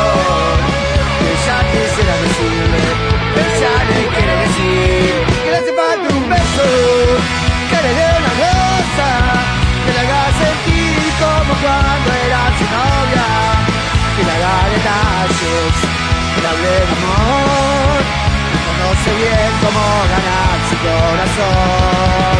Que le hace falta un beso, que le dé una rosa, sueña con que huele de su vientre mariposas. Ella tiene frío en su corazón, le hace falta un beso, le hace falta amor.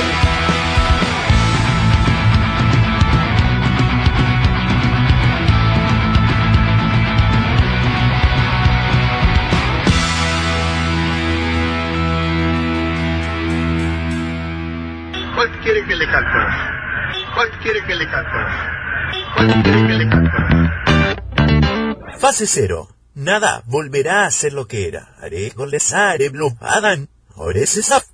Buscando una historia, decidió viajar a Puerto Escondido, pero como no, no conocía y era turista, decidió disfra- disfrazarse de surfista, vivir de esa manera y eh, meterse en los bares, tomar alcohol, conocer gente.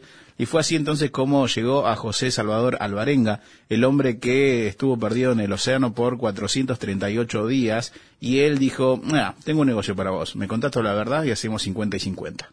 Sí, esta es la historia del escritor Jonathan Franklin, que no solamente escribió ese libro, sino otros tantos. ¿Por qué? Por levantarse temprano. Fase Cero. Nada volverá a ser como era. Búscanos en Instagram como Fase Cero Radio y encontrá todos nuestros capítulos en Spotify, siguiendo la cuenta Fase Cero. Después no digas que no te avisamos. Franklin Jonathan, él es escritor eh, estadounidense, reside en, eh, en Chile desde hace mucho tiempo, hace grandes trabajos, periodista, documentalista de eh, acciones y hechos sociales reales, se destaca por sus grandes obras y hoy tenemos la oportunidad de saludarlo a la distancia. Jonathan Franklin, esto es Fase Cero. Mi nombre es Álvaro Garay, María Camila Natacha. ¿Cómo andás, viejo? Muy bien, muy bien por otro lado de la cordillera. Tu castellano es muy bueno. No, yo hablo chileno, otro dialecto. Acá no entendemos eso. Bien, por bien, bien. Favor. En cacha, cacha. Bien. Eh, Jonathan, eh, vamos a empezar a hacer un recorrido breve de tus trabajos, de tu arte. Eh, me quiero meter directamente en lo que fue quizás en tus últimos libros, si querés presentarlo a los nuevos oyentes y demás, de qué trata, dónde va, cuándo será publicado y si va a llegar a la Argentina. Sí, estamos mira, dado a COVID, mi nuevo libro, que es de Douglas Tompkins, que hizo muchos parques en Argentina, ah, hizo parques en, ah, en Corrientes, hice parques en, ah, creo que en, cerca de Santo Cruz, hice Perito Moreno, pero dado por COVID hemos demorado un par de meses más. Yo creo que en junio vamos a lanzar en, en Buenos Aires, pero ha costado un poco con, con las restricciones de viajes y aforo y todo eso. Pero sí, va a estar, se llama Una Idea Salvaje y está disponible en muchos lugares. um, y está obviamente en español, está en inglés, está alemán, ruso, chino. Este, ¿Tenés intenciones de venir a la Feria del Libro acá en Argentina? Eh, ¿Es un propósito llegar o no, o no tenés Estamos intenciones? tratando, mira, por, por política, ciertos editoriales han dicho que tenemos que tener cuidado hacer eventos públicos, entonces estamos recién saliendo con el derecho de hacer eventos, entonces no, no te puedo decir, pero la plan es sí, pero no está confirmado, todo por COVID ha sido un poco, un poco complicado. Bien, este, sin dudas, eh, al menos desde mi franqueza te hablo, yo te descubrí a la distancia debido al libro que escribiste con eh, Salvador, este hombre Salvador Alvarenga, el hombre que pasó eh, casi un año mm, en la deriva, en el océano, perdido, que también perdió un amigo en su en sus primeros meses. Entonces, eh, no puedo evitar hablar de ese libro. También tenés Sí, otras sí. obras de los 33, Mineros de Chile y demás. Pero bueno, eh, también quiero abrir la mesa para mis compañeros que, que tienen pregunta para vos, que ya vamos a llegar, para mí, eh, el tema central, eh, Salvador Alvarenga. Pero bueno, abrimos la mesa para mis compañeras también. Jonathan, acá Camila. Eh, te quería hacer una consulta primero antes de meternos de, de lleno con eh, este libro 438 días que trata sobre eh, José Salvador. Eh, primeramente quería consultarte por eh, qué te llevó a querer, a vivi- eh, querer ir a vivir y permanecer en Chile. Eh, y bueno, eso, si nos querías contar un poco como para empezar. Mira, había dos razones. Ah, uno es que en ah, el año 88-89 Chile estaba en los últimos momentos de la dictadura militar y yo estaba esperando ver la transición. ¿Qué pasa de un pueblo que ha sido con una represión brutal, un pueblo que ha luchado? Y yo quise ver cómo ese ese ba- batalla callejero entre el derechos humanos y, y lo- y los fachos del gobierno del tiempo. Entonces, tenía mucho interés de ver qué, qué, qué pasa con un pueblo que está luchando contra fascismo. A, me- a lo mejor estaba preparando para el gobierno de Trump, no estoy seguro. Eh, quería consultarte si alguna vez tuviste que rechazar o dejar algún proyecto, algún trabajo em, por encontrarte amenazado o una, una situación que no podías sostener por algún motivo. Sí, en México, sí, había un reportaje en, en Guatemala, eh, cerca de México, en el norte de Guatemala, un lugar que se llama La Petén. Y en este tiempo, como 10 años atrás, si tú estabas traficando coca, tú lo sacaste la coca de Colombia y lo fuiste a, a Guatemala en una avioneta, sacaste la coca en el norte de, Guatemala y quemaste la, y la gente quemaba los aviones. Era tan rentable que tú aterrizabas, quemaba el avión y había un cementerio de aviones. Entonces yo fui con un fotógrafo y nosotros hicimos toda la chapa que estamos ah, ornitólogos y estamos con lentes de larga vista para ver los pajaritos y tratamos de infiltrar el mundo de los narcos del norte de, de Guatemala, en el Petén. Y era demasiado. No, nunca, nunca, nunca llegamos a los aviones porque había demasiada gente armada, demasiado sospechoso de los gringos con supuestamente buscando pajaritos. Terrible, claro, sí, me imagino. No era, no era un buen disfraz, digamos. Y, y también en México, me, yo tengo problemas en México porque estamos haciendo un reportaje en México de un, un pueblo chiquitito donde había una mujer alcalde que estaba amenazado. Y la noche antes de salir estamos en un bar, estamos hablando con el bartender. ¿Cómo está el pueblo? Y el bartender dice, a mí todavía me choca ver a la gente colgando de, las puentes en la mañana, pero si tú esperas después de las 11 de la mañana, han bajado todos los cuerpos, entonces yo no puedo llegar tan ta- temprano al, al trabajo. Entonces, así decidimos no hacer este reportaje.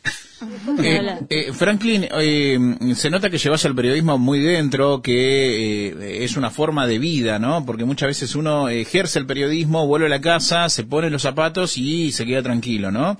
Pero yo creo que, y me da la sensación, vos me corregirás o no, que el periodismo va dentro tuyo, que esa, esa curiosidad que quizás cuando, cuando despertó no, nunca se apagó, o cómo haces para mantener ese fuego, porque eh, seguís sacando buenos temas, buenos textos y cada vez eh, más firme en el papel, eh, que cosa que pareciera ser que con las redes sociales se lo va comiendo y, y ya sacar un libro es como, ok, bueno, sí, sacar un libro, no pasa nada, pero seguís apelando a esa herramienta, a esa manera de trabajar. ¿Cómo mantenés tu fuego de trabajo?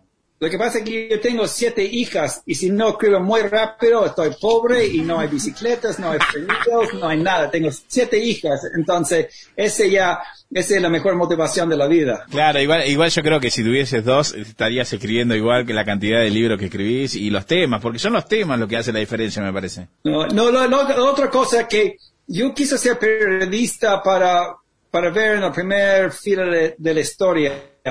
Mucho, yo soy muy escéptico a creer las cosas, me gusta verlo con mis propios ojos. No, yo no quiero que me cuenten cómo es Hugo Chávez, yo quiero entrevistar a Hugo Chávez. Yo no quiero leer sobre la guerra de la coca en Colombia, yo quiero estar en el helicóptero, quiero mirar, quiero hablar con el narco, con el paco, con el campesino.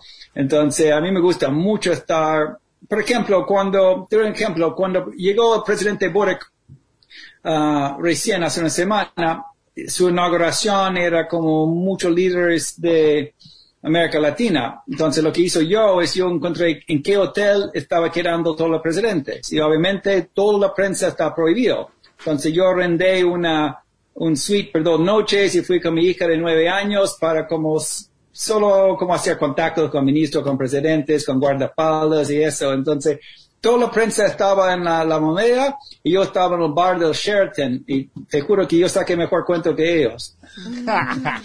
también es, eh, eso es también, bueno, eso también es, eh, es tener, eh, estar despierto a todos los movimientos, ¿no? También invertir, seguir invirtiendo en tu trabajo. Eh, eh, eh, bueno, la fortuna esta de... pero- pero no, lo- no lo hizo tan bien. No lo hizo tan bien porque mi, mi hija de nueve años dice, papi, papi, si realmente quiere, a nueve años, si quiere infiltrar una convención presidencial, debe comprar ese trajes negros que tienen todos los otros hombres. Una visionaria. Bien, bien. ¿Y le, y le hiciste caso a tu hija o, se- o seguís en OJ? No, no, yo fui de, yo de- fui de- yo fui de como turista huevón. ¿Y conseguiste? ¿Le le sacaste una palabra a Boric? Sí, sí, no, sí, no. Estamos con, hice muchos buenos contactos con militares, attachés, ministros. No, me sirvió mucho de como, porque si voy a Colombia conozco a un coronel, si, si voy, si voy a México con un ministro, como siempre me gusta tener como muchos contactos de gente que, que aunque conversé 15, 20 minutos, pum, lo conozco un poco para abrir la puerta. Te decía que, que hay de mágico para el público en leer relatos de, y literatura de no ficción, por más que son eh, quizás situaciones que nunca vamos a vivir, no vamos a naufragar, no somos mineros la mayoría de las personas, ¿no? Pero sin embargo tenemos una cercanía con los personajes de este tipo de literatura que seguimos consumiendo y que es la verdad un género que crece cada vez más, no sé cuál es tu visión como escritor, pero ¿qué crees, más allá obviamente de la prosa, ¿no? De- del relato, que al lector le llaman en este tipo de historias? No, porque por una parte, si lo hace bien, es como educación pública. A mí me gusta la ficción, pero la vida real es tan raro, es tan, es tan increíble, es tan mágico, es tan trágico que si la gente, la gente te- son, son muy voyeuristas. ¿eh? Nadie quiere ser narco, pero todos quieren leer de narcos. Nadie quiere robar un banco, pero todos quieren... eh, eh, hay mucha fantasía, mucho voyeurismo aquí. Y yo creo que el voyeurismo, la fantasía, cuando está basado en algo real, es aún más poderoso. Entonces, yo creo que yo trato de llevar a la gente a otros mundos y, y siempre escribo como si fuera un teatro. Yo quiero que tú escuches la, lluvia, que tú sientes los olores, que yo, yo siempre trato de hacer mis libros como si fueran obra de teatro y tú estás sentado en tercera fila y, el escenario está tan bien preparado que no, que no puedes evitar. Este, eso también te llevó, ¿no? Eh, Esto de, de estar eh, eh, expect- expectante, analizando, estudiando la situación, a, a ganarte un, un ringside, un primera fila en, en el cuento de los 33, que- porque en algún momento decís que por haber llegado temprano, por estar, por haber siempre haber estado, te ganaste una parte de la historia para vos y para tu cuento. Eh, también tiene su fruto esto de llegar temprano, de estar atento, de estar todo el tiempo eh, viendo los movimientos. eh, en el caso del libro de los 33. Sí, obvio. Sí, mira, la- mira, yo siempre digo que para ser buen periodista nunca entra por la puerta eh, principal, siempre hay una puerta atrás, porque, y, y a mí no me gusta nada el periodismo de manada. Si hay mil periodistas que van a la izquierda, yo voy a la derecha. Si hay mil que van por debajo de la tierra, yo me voy por las nubes. No, no, no tengo ningún interés ser como parte de la manada de periodismo. Yo creo que es lo mismo que todos van a la manera para Bora que yo voy al bar del Sheraton. Eh, a- ahora sí me quiero concentrar en, en tu trabajo con eh, Salvador. Conocí la historia de él y luego te conocí a ti por el libro. Este, en poco, en poco resumen, estuvo casi un año viajando, eh, viajando no, no, estuvo perdido en, en el océano. Hablamos de Salvador Alvarenga y lo retratas muy bien en su, en su libro de 438 días. ¿Cómo te inició a vos el hecho de llegar a, él, a José Salvador eh, y contarlo y volcar esta historia? Porque digo, no, quizás no fuiste el único en, en, en retratar esa no, historia. No, no, no. No había mucha gente peleando el libro, pero yo, yo tuve dos cosas a mi favor. Uno, que yo había recién hecho el sobrevivencia de los 33 mineros chilenos, entonces, y había sido publicado en, en 19 idiomas, entonces yo recién había hecho una cosa de sobrevivencia extremo. Y el segundo es que yo ofreció a él la mitad de toda la plata. Yo, yo, yo estaba diciendo mira, si tú trabajas conmigo y no hablas con nadie más, vamos a hacer una torta increíble y cuando está listo, te, lo corto la torta en la mitad, mitad para ti, mitad para mí. Y ese le gustó. Claro, que, creo que fue eso lo que le gustó. bueno, eh, ¿y cómo planteas? Sí, sí, eh, no, no, no. ¿Y y cómo, cómo fue tu plan estratégico de decir por dónde arranco? Porque eh, uno si busca un poquito más en la historia de José Salvador Alvarenga, lo primero que se encuentra es lo morboso, ¿no? Eh, eh, eh, el gran título de ¿Habrá comido a su amigo? Que en realidad esa no es mi pregunta. Mi pregunta es cómo fue tu trabajo de decir por dónde encaro. Todo, todo es en- enriquecedor, digo, no había nada para, para echar a perder. No, era, era muy complicado. Entonces, la primera cosa que yo decido es que yo necesito entender el mundo de los pescadores de tiburón, los tiburoneros de, de, de México. Entonces, pero en ese tiempo, estamos hablando 2014, eh, en Oaxaca y Chiapas era un poco complicado, había poco peligrosa la costa para los narcos y la coca y la la la. Entonces yo necesitaba entender ese mundo, entonces yo fui a un pueblo que se llama Puerto Escondido y vivió allá un mes como igual disfrazado como surfista gringo, bla bla bla, y en realidad estaba estaba pasando todo mi tiempo buscando los viejos tiburoneros. Entonces buscaba los viejos que tienen 15, 20 años de experiencia y, y tomaba cerveza con ellos y me contaban cuentos y ellos tienen su, su vocabulario, tienen sus historias. Entonces pasé mucho tiempo, salió a pescar tiburones con ellos y trataba de entender en un lugar seguro, que Puerto Escondido es un lugar de surfistas, de hippie, tranquilo, no, no hay mucho, mucho violencia. Entonces, esa era mi base de operaciones y trataba de vivir un poco el mundo de un tiburonero, que es emborracharse y buscar tiburones. Y, y me fue bien y tengo mucha suerte porque el cuarto día, allá a como 200 kilómetros de Alvarenga, encontré el viejo que había sido el maestro de Alvarenga mismo y que lo había despedido ese mismo día cuando desapareció. Entonces, de la nada, estoy con un tipo que se llama Hombre Lobo, que era una, un tremendo pescador, tremendo bebedor de cerveza, y entonces él me estaba contando, pero el segundo o tercer día, cuando voy a buscar Hombre Lobo, él está encarcelado. Entonces tuve que buscar en qué cárcel y cómo entrar a un cárcel. Entonces en México me dijeron, para entrar a cárcel tiene que llevar dos pollos fritos con papas fritas. Y dije, ¿por qué dos? Dije, uno para la guardia y uno para el preso. Entonces yo compré dos papas fritas con dos pollos fritos y lo encontré en la cárcel y me, me contó todo. No te creo, en serio que fue así, no te puedo creer. Excelente estrategia. Admira, sí, no, muy bueno, muy bueno, muy bueno. Este, bueno, y así arrancó todo, después el libro salió publicado y, y bueno, generó lo que generó, ¿no? Este, hoy cómo, cómo, cuál es el presente de Salvador Alvarenga de José? yo estaba hablando con él ayer y estamos tratando de hacer la película porque el, actor Javier Bardem ha expresado mucho interés. Yo me fui a Londres, me junté con Javier Bardem, que aprecia mucho a Alvarenga. Y lo que dice Bardem es, Bardem dice que cuando él era joven tuvo un accidente en el Mediterráneo, entonces se pegó la cabeza en un barco, se cayó y él estaba horas y horas nadando solo en el Mediterráneo y casi murió ahogado. Entonces, si logramos eh, conseguir Bardem como protagonista, yo creo que vamos a hacer una película muy interesante.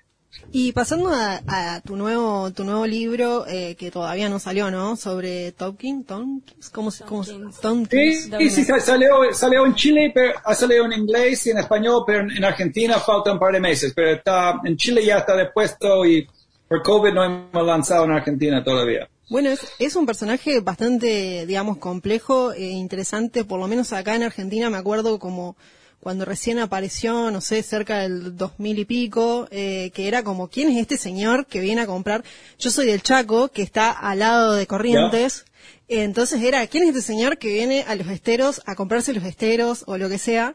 Y había como mucho, como mucho revuelo sobre, bueno, no sé, unas ideas eh, como un poco eh, no sé, apocalípticas de no, vienen a robar agua o cosas así. Después, bueno, se fue develando un poco las cosas y qué sé yo, pero la verdad es un personaje como súper interesante. No sé cómo, cómo se te ocurrió, cómo dijiste, che, voy a hablar sobre este tipo, eh, cómo te acercaste, porque también es bastante difícil llegar a él, según entiendo, eh, o por lo menos los periodistas de acá Argentina no. Sí. Bueno, era. Muy difícil, yeah. Um, yo me, yo, yo había entrevistado a él como cada, vez- cada cinco años yo había hecho un reportaje de sus obras en Chile, porque él llega a Chile 10 años antes, o, um, más o menos en 91, 92 llega a Chile, y yo, y, eh, yo había hecho reportajes, una hora con él, un reportaje, una hora, entonces algo conocido de su obra, pero cuando él muere en el 2015 o 16, 15 creo, no, 2015 muere, cuando él muere me da cuenta que soy muy estúpido, porque como este tipo tan interesante estaba frente mío todo ese tiempo y, y no se me ocurrió hacer un libro.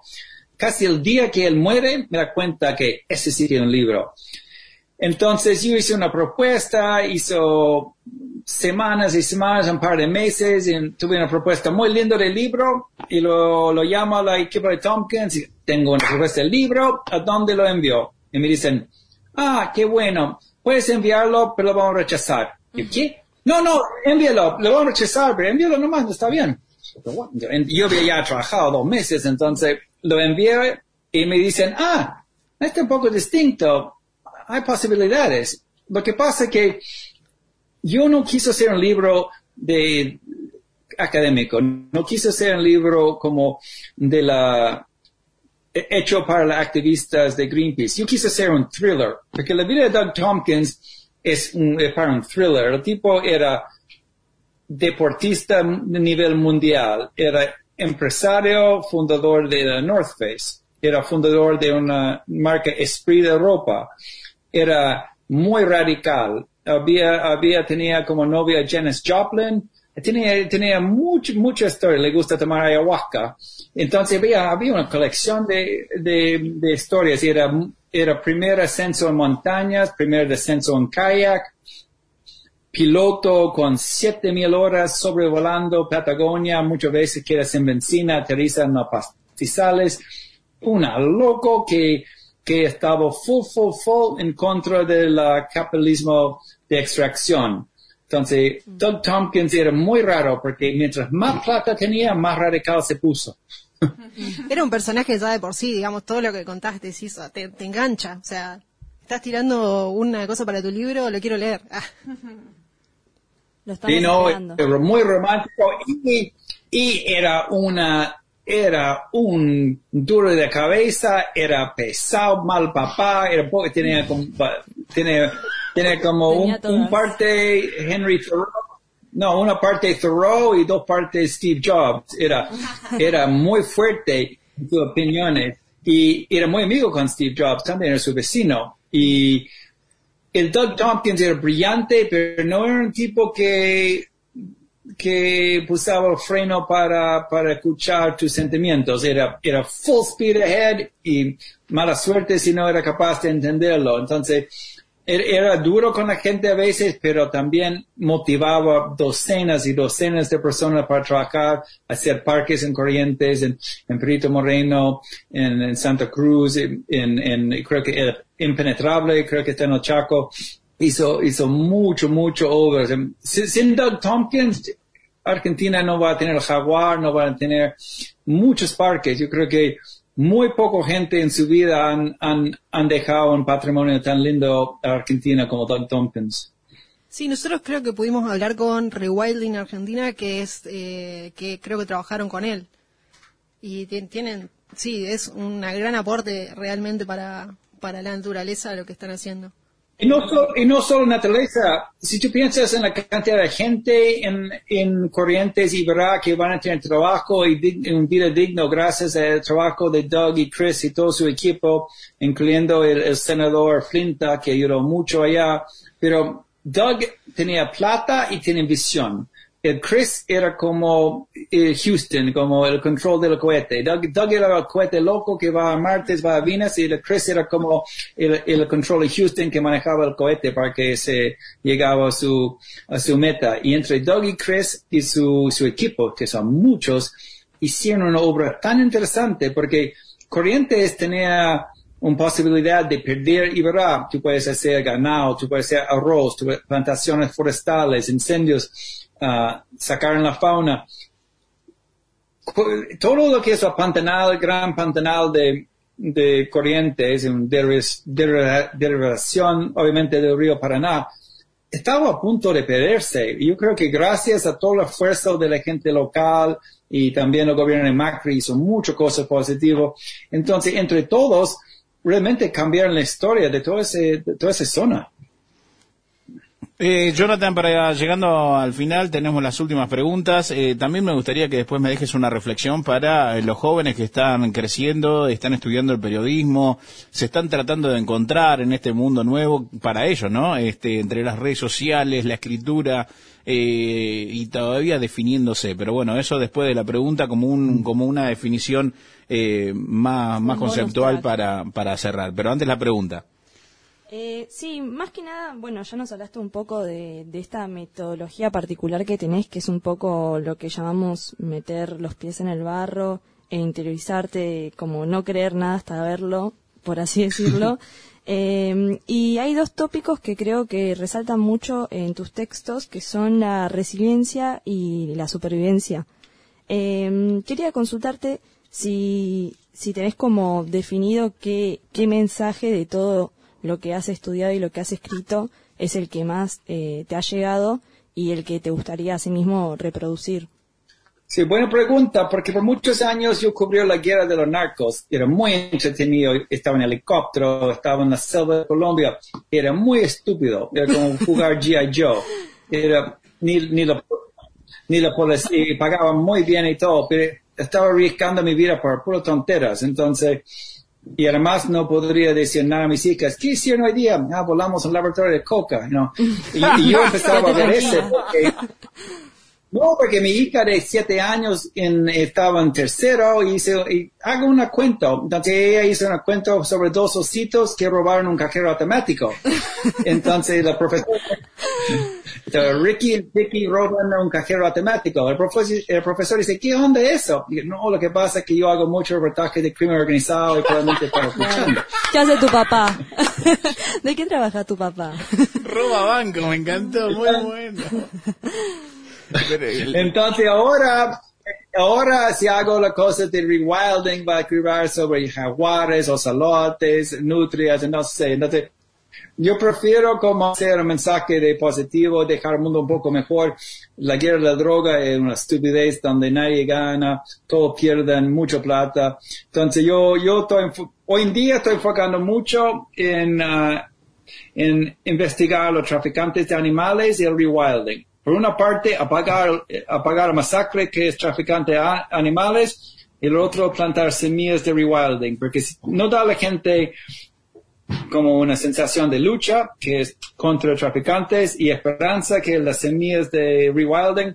Entonces yo estoy haciendo, yo estoy cosiendo un matrimonio entre lo que es lo fuerte de buscar la gente que mata elefantes, que mata jaguares y también con la gente que está en ese rewilding. Entonces yo, yo quiero hacer, dejar mi legado como en ese campo de, de, de hacer la batalla ecológica. Ahora sí, te agradecemos, eh, Jonathan, por tu tiempo, por tu predisposición. Eh, saludo a toda la gente allí de Chile y bueno, la reflexión final para los jóvenes que están estudiando periodismo, que se están encontrando con esta carrera que es hermosa y al mismo tiempo también eh, muchas veces no hay lugar para todos, porque eso hay que decirlo, y uno tiene que ir muta- mutando y eh, ayornándose. Pero bueno, eh, la experiencia de, de alguien que encaminó, escribió y sigue escribiendo eh, como periodista y que vive como periodista.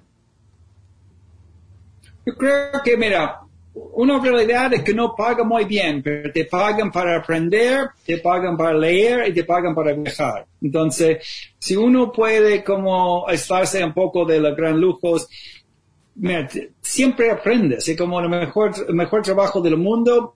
Tiene que ser curioso, tiene que leer mucho. Trata de evitar las redes sociales. Eso es como, como un, hoyo negro para su energía.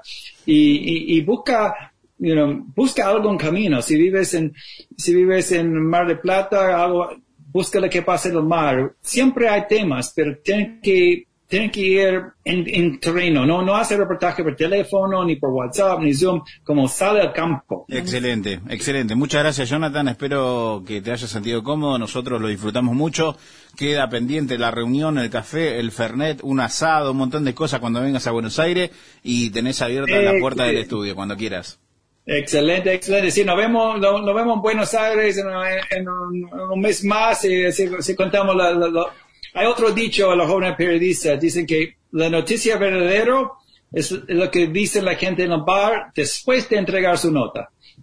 Tal cual. Es bueno, es bueno. Eh, si, si está ebrio, no cuenta. Jonathan, muchas gracias por tu tiempo. Abrazo grande, hermano. Muchas gracias. Adiós. Mi perrito malvado, ay no seas así. Mi perrito malvado, ay no seas así. Te suelto la correa y tenme que decir. Te suelto la correa y tenme que decir. Y si me sueltan la correa, yo arranco pa' la perrera donde están todas las perras que más mueven su cadera. Este ritmo suavecito pa' que baile despacito. Yo me tiro este pasito mientras enrolo ese facito. Meta cumbia pisando barro, toda la negra moviendo el tarro. Puro traqueteo pistolero, vos sabés que soy cumbiero, siempre el ritmo ATR que lo que. Puro traqueteo pistolero, vos sabés que soy cumbiero, siempre el ritmo ATR que lo que. ¡Uh! Estamos, esto es eh, Fase Cero, capítulo 69, Fase Cero que sale en programas de radio, AM, FM, por internet y también podés encontrar las secciones, las entrevistas y todo desmenuzado en YouTube y también en Spotify. Hoy tenemos la presencia del team femenino y Quinlo, eso no es importante, lo importante es que estoy yo al frente de esto y frente, eh, al siempre al frente. siempre masculino, siempre Hasta guiando. feministas. Ahí vamos a estar al frente de ellas. Tómatela, vos y, y María que no está, por suerte. Eh, vamos a jugar al Tutti Frutti, un juego que eh, nadie lo hace en la radiofonía y que por supuesto lo vamos a inventar nosotros. porque es Re original. Señores, eh, Victoria, ¿me querés contar cuáles son las secciones? Te cuento. Sección número uno. Sí. Viejo o vieja sabroso. ¿Por qué viejo y vieja sabroso? Defina. Acá Sí. En la letra que te salga, vos tenés que poner el nombre de un famoso Ujú. que esté buenísimo y que tal vez para el mundo dice, ¿quién no. carajo Bien, perfecto. él? Y yo sí. Bien. Y hay que justificarlo. Bien. Hay que- tenés que bancar la parada. Hay- exactamente. hay Segunda sección, ¿qué Segunda tenemos? sección, nombre de telos no sexuales. ¿Quedamos en no sexuales? Quiero ¿O que no? aclarar que No sexuales, eh, podría ser nombre de telo. ¿eh? Nombre de cada telo. nombre Podría ser nombre de que El telo. no- 50% existe, de no lo esta mesa fue a telos y el otro 50 No. De casualidad. Nombre de telo. Bueno, pero pasaron por la... 25% Pero de esa es información que ustedes quieren brindar, o sea, nadie le pidió esa información, pero bueno, está, siéntanse Pero libres. La tercera, de- La tercera es banda de música. De De cumbia. cumbia. De cumbia. bien, Inventada perfecto. también. Entonces, los puntajes son del 1 al 5, cada uno de nuestros compañeros acredita eh, la creatividad del compañero y que más puntos saca, gana. Señores, tenemos a la señorita Natacha Grabre Camors como la tortuga ninja, Tortuga ¿no? ninja.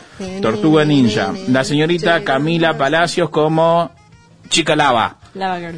Chica Lava, no, vamos a hacerlo Igual, argentino porque me recuesta el inglés, más, amiga. Ya no tengo más el pelo violeta, así que voy a tener que Pero no podemos estar jugando con tu estado de ánimo tampoco. Para mí vamos a Media poner, pila. me voy a poner un nombre de cada programa. No, No, es re, no, que la no. Sí, No quiero dale. que se acuerden. Ah. Ay, Bueno, qué problema ahí, que tenés. Metele, a metele a poner- los jueves los psicólogos, ¿eh? Voy los viernes. Bueno, metele. ¿Cómo se llama tu psicóloga? Liliana, te Vamos, Lili, fuerza, Lili, fuerza que lo Liliana, que saca. más trabajo. Apuntale al la padre, la Si culpa no la tiene el elegís el padre, dale todo al padre. ¿Qué? Te vamos a poner nosotros el nombre. Exactamente, así que no joda. La ¿sí? Loki. La- Hoy ya, hoy ya elegí mi Hereje. nombre. Hereje. Tinereje, bueno, hacemos Tinereje, Me parece pelota, que si yo le doy pelota. Eh. Álvaro Garay como Huracán Bebé y la señorita Victoria eh, Vergara. Ojo. ¿Qué pasó? Vos tenés que elegir. Vos la tenés que elegir, claro, estuvo Sí, la Blackie. La La, Blackie, la van a Victoria cancelar. Vergara, La van a la cancelar. Blackie. El último colectivo que nos faltaba discriminar, diría María. Blackie, Jiménez. muy la bien. Blackie. Señores, empezamos a hacer la ronda. ¿Quién arranca con el A? A.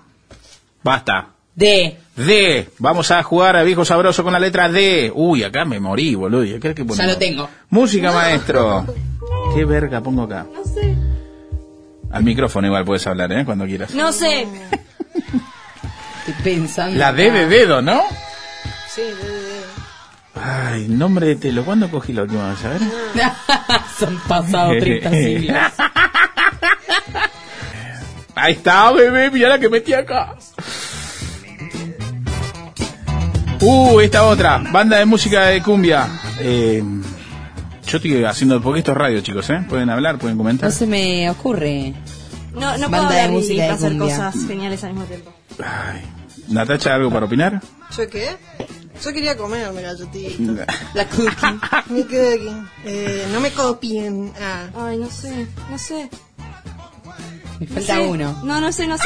Me falta no uno. nada, No tengo nada. Viejo sabroso. ¿Qué le invento en viejo Yo sabroso? lo retengo ese, pero desde que nací. No. Sí.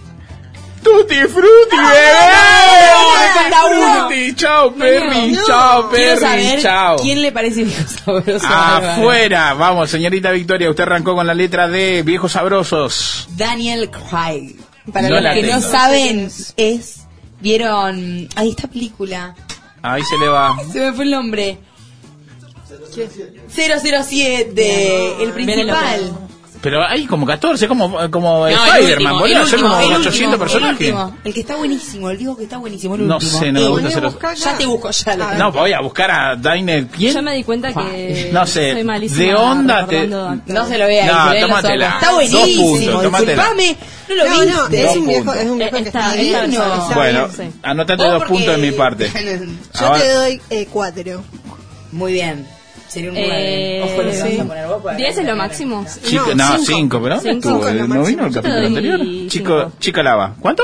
5. Es Muy bien. Es que Pero es toma. sabrosísimo. Señora Natacha Grabre Camors, vieja, viejo, sabroso, sabrosa. Pará, yo voy a decir una cosa. Yo le puse el nombre del, del personaje. Daniel San. ¡Cinco puntos! ¡Cinco puntos! ¿Cómo no vas a saber quién es? boludo. ¿En Yo te doy serio? 5, te doy 5. ¿Viste? Karate Kid. No, mentira, no está tan sabroso. No es Para tan lindo, pero bien. ¿El viejo? No, no es el viejo. O sea, ahora es viejo. Ahora es viejo. Igual, nueva perdón, no es el nombre, te dejamos pasar, pero... Pero vos sos que señorita moral o no? Sujetate a tu personaje. Ah, pero todos se dieron cuenta quién era. La chica lava. Estoy reemplazando a señorita Todos, Morano. todos se dieron cuenta quién era, excepto Vicky, pero. Bueno, yo te digo Igual nombraste, porque no, sé igual, igual nombraste el personaje Claro, que tiene ese- 20 ese es el años en la serie, ¿no? No, pero ahora volvió a salir la serie cuando él es grande y malo. Hay ahora. Bien, bueno, yo te doy 5 puntos. Me gustó, me gustó porque vi, vi, vi con mi ahijado, lo vi a la serie. Eh, ¿Cómo se llamaba la serie? La Eh, nueva de Karate Kid. eh, Ay, sí, no me acuerdo cómo se llama. Cobra Kai. Cobra Kai. Ahí está, Sí. perfecto. Ah. Bueno, sumá puntos, 5 porque puntos míos, muy lindo. 5 de Cami Dos. Y 2 de la negra que no se arrepintió. Viejo, vieja, sabroso, sabrosa, Denis Dumas. Sacar a pasear, dale, Walter. pará. Dale, no, Pará, no. te lo tomo bien porque el, el lo gra- es muy gracioso, entonces tal vez te puede dar un despertar Es vieja, sexual. boludo. Pero no me parece muy la sabrosa. pendeja tiene 20 años y dice, es No me vieja. parece bien. Denis Dumas. Edad de nuestras madres. A ver. Bueno, de nuestras, vieja. no, No de sé. las madres de ellas, porque ellos tienen como Pará, 40 ¿cómo se escribe años. Denis? Denis Dumas. No tengo 40 Sí. años. Pero mi mamá puede ser joven Porque igual. tu mamá, Álvaro. Sí, 4-4. Esta, esta es sabrosa. A ver. O sea, no es, no es vieja, es del 77. Y ustedes pusieron la etiqueta. Sí, No va. me Denis. Dumas. Es linda, sí. Juega, Yo te perro. cuatro. Dame- Cuatro Cuatro, puntos. boludo. Qué traidora que sos. Negra, tu punto. ¿Por qué? Tres. Y porque Yo encima estoy enojada, boludo. estoy enojada porque por tu culpa me rayé toda la remera con esto.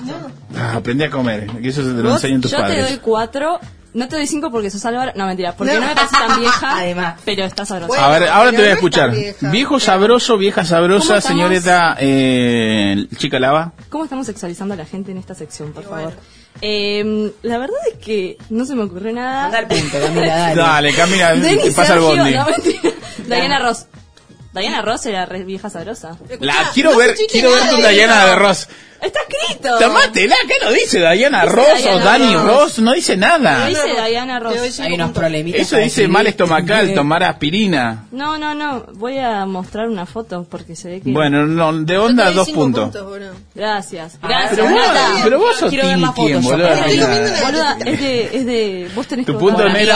Le doy cinco puntos porque es mi amiga Mirá. y porque... Es re linda la A ver, señora. re chata. Pero te doy ver, a ver. 50, sí, sí, sí. Es una vieja sabrosa, Diana Ross. Divina, divina. No la veo, campeona. vieja, boludo. Basta, no sé No, por no qué la veo. odias el micrófono. El micrófono me odia a mí, se me está cayendo el micrófono desde hoy. Bueno, perfecto, dos puntos. Te mata. No, pero perdón, yo te di cuatro. Camila, tenés el problema cinco tuyo que no, no acá. supiste escribir bien el nombre. Ahí no dice nada. Sí, No, ahí vos, dice- vos, vos de tenés Bueno, agarrá lo que te doy o te descuento un punto. Bueno, Yo soy pasemos, maldita, pasemos. espérate para la venganza. ¿eh? 12 puntos. Dale. Señora eh, ¿Anotaste Victoria, No, no, no. Señorita Victoria, nombre de Telos, con la letra D. Me esforcé un montón. No. Deditos ninjas. Listo, se llevó el premio. Sí, ninja, y ninja Es porque me lo... A la virginidad. El ninja me hace ruido. No, no, no. Le rompí ¿Dónde, orto a todos. pará, pará, sí, pará. ¿Dónde bueno, está ubicado excelente. ese telo? Avenida Claramente- Córdoba no, 2635. claramente en Palermo. Claramente en Palermo, Claramente vos en decís que es un Palermo, telo cheto. ¿no? ¿Es un telo cheto? Chetísimo. Las camas, imagínatelas en forma de ninjas. Tiene- Las tortugas ninjas. A mí me suena más tipo ¿Estacionamiento? ¿Estacionamiento? ¿Tiene estacionamiento? Tiene estacionamiento. Listo. Se puede pagar con, o sea, Con cuando vos pagas con cualquiera. tarjeta de crédito o débito, cuando te hace el descuento y te viene el resumen de la tarjeta, Bueno, ¿qué dice? muchísimas No, cosas. no, porque es importante. Mostranos tu patada samurai.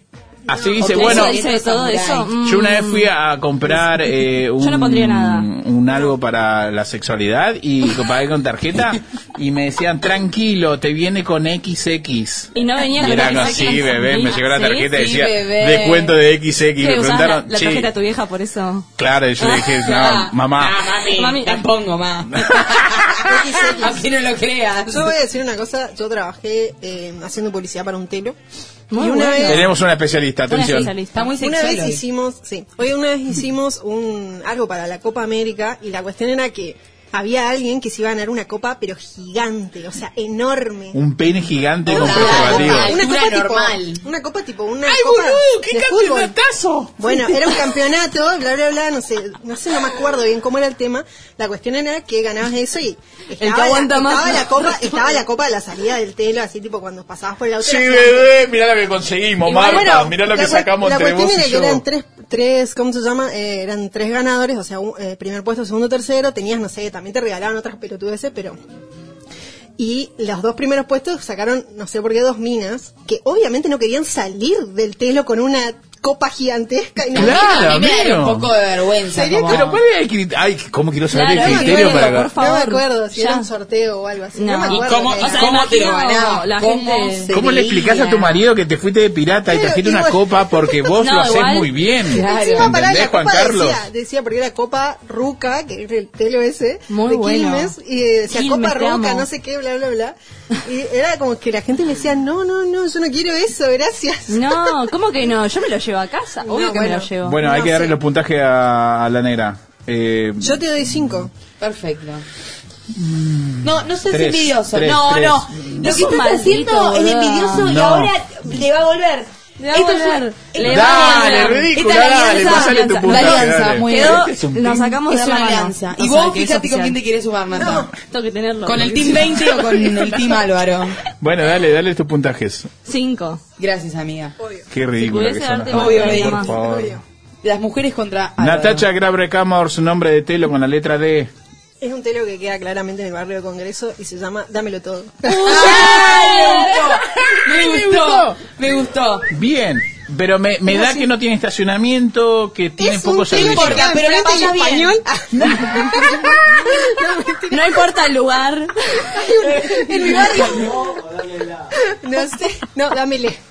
Dame- Dame Pero se nota que la pasás Dámelo. bien porque lo tenés Sí. que dar todo. Lo tenés que ¿Dónde- dar todo. en- en- para la, la gente que está en la zona, ¿dónde está ubicado? No, no, no existe, digamos, pero me dio mucha gracia, pero no, me dio mucha gracia porque enfrente de este lugar que se llama el español, Sí. ahí en el barrio del Congreso, hay un telo, entonces la, bueno, la gente está comiendo, no puede tipo- que vamos los ahí. tiros. Hay una entrada peatonal, o sea, y hay una salida peatonal, No, o sea que la gente sale comiendo. ¿Cómo se sale- llama el nombre? ¿De qué? ¿El telo? El mío, el mío se llama Dámelo Todo. Sí, me encanta, cinco puntos, bebé. No, Cinco a ver, yo puntos. no puedo creer que a deditos ninja me pusiste negra. tres. Ah, te Porque falta No, son- mucho, Nata, te por falta bronca voy a ponerte cuatro. No, yo Yo te conozco, pongo cinco. Yo te pongo cinco. yo Soy conozco el humor de Álvaro, por eso. Yo por bronca, por bronca cuatro. Yo tengo algo similar a lo tuyo. Nah, sí, Pero seguro, como yo soy universitario, yo lo escribí antes. Eh, nombre de telos puse dedo domésticos. Mm, Sí, Chicas, se aleja y no. encesta. se No, aleja. no. Dedo doméstico. Uno. Yo le doy uno. ¿Te puedo dar un Está- puntaje? Uno. Listo. ¿Nata? No estás No diciendo bien la palabra. Dedo, dedos domésticos se bien, llama. domésticos. Malísimo igual. Flo- Dale, Nata, flojísimo, Nata. Flojísimo. Mírate, sumate. No, No, Nata, ¿por Nata? Nata, Nata. Pero ¿por Está qué? sobre ruta Explícame, 2. para, Está sobre ruta por 2. qué Hay descuento de lunes a doméstico, ¿Cómo le jueves. duele no ser... ¿Por qué la palabra doméstico? Doméstico me suena Malísimo. a machista. Ay, boludo, Explícanos, no se puede. explícanos por qué yo expliqué los deditos ¿Sabes qué? ninjas. ¿Sabes Los qué? ¿Querés ganar? Van a No quiero que ganar. explique más, Victoria. Esto está siendo grabado. No quiero que explique No, más. bueno, la, la historia, la historia contaba otra cosa, pero no lo puedo contar porque estoy censurado por ser hombre. Listo, Está bien, dame 5 bien. entonces, negra. No, 5 uno. tuyo. Nadie Uno. yo te 4 dos. tuyo. Uno. Te No, di eh, anotó. Pero. ¿cuánto me diste? ¿No me dijiste 5 vos? No, te dije uno. ¿Eh? Uno. ¿Estás? One. Uno. Yo te di dos. ¿Y ver, cuándo me diste 4 me diste en cami? Uno. Uno también. ¿Otra vez? Sí. No, la otra vez te di cuatro, pero esta vez Acá hay me- 1, 4, 1. No, dos te dio Nata. Qué mentiroso, Mentiroso. que sos, por favor. Ah, qué Así aburrido me que lo es este deja- juego. así No, me lo aburrido deja- porque sos malo vos. Dale, eje, dale, contame Así- a ver nombre de telo lo que tenés. Malísimo. Nombre de telo. Estuve re poco creativa esta ver. vuelta.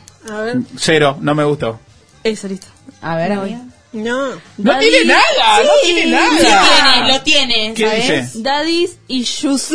No, chao. Ah, amiga, nada, mira, fuera. yo te Es quiero... daddy No, en issues. serio, yo te dale. daddy Apoyar. issues. ¿Me entendés lo que digo? No issues. Sí, problemas Yo de... te No, quiero en serio, ayudar, o sea- Pero dice no padres de hijos. Así no te puedo- no problemas de Turbio, padres. salí de ahí, boluda. No, No, dice ya daddy está. issues.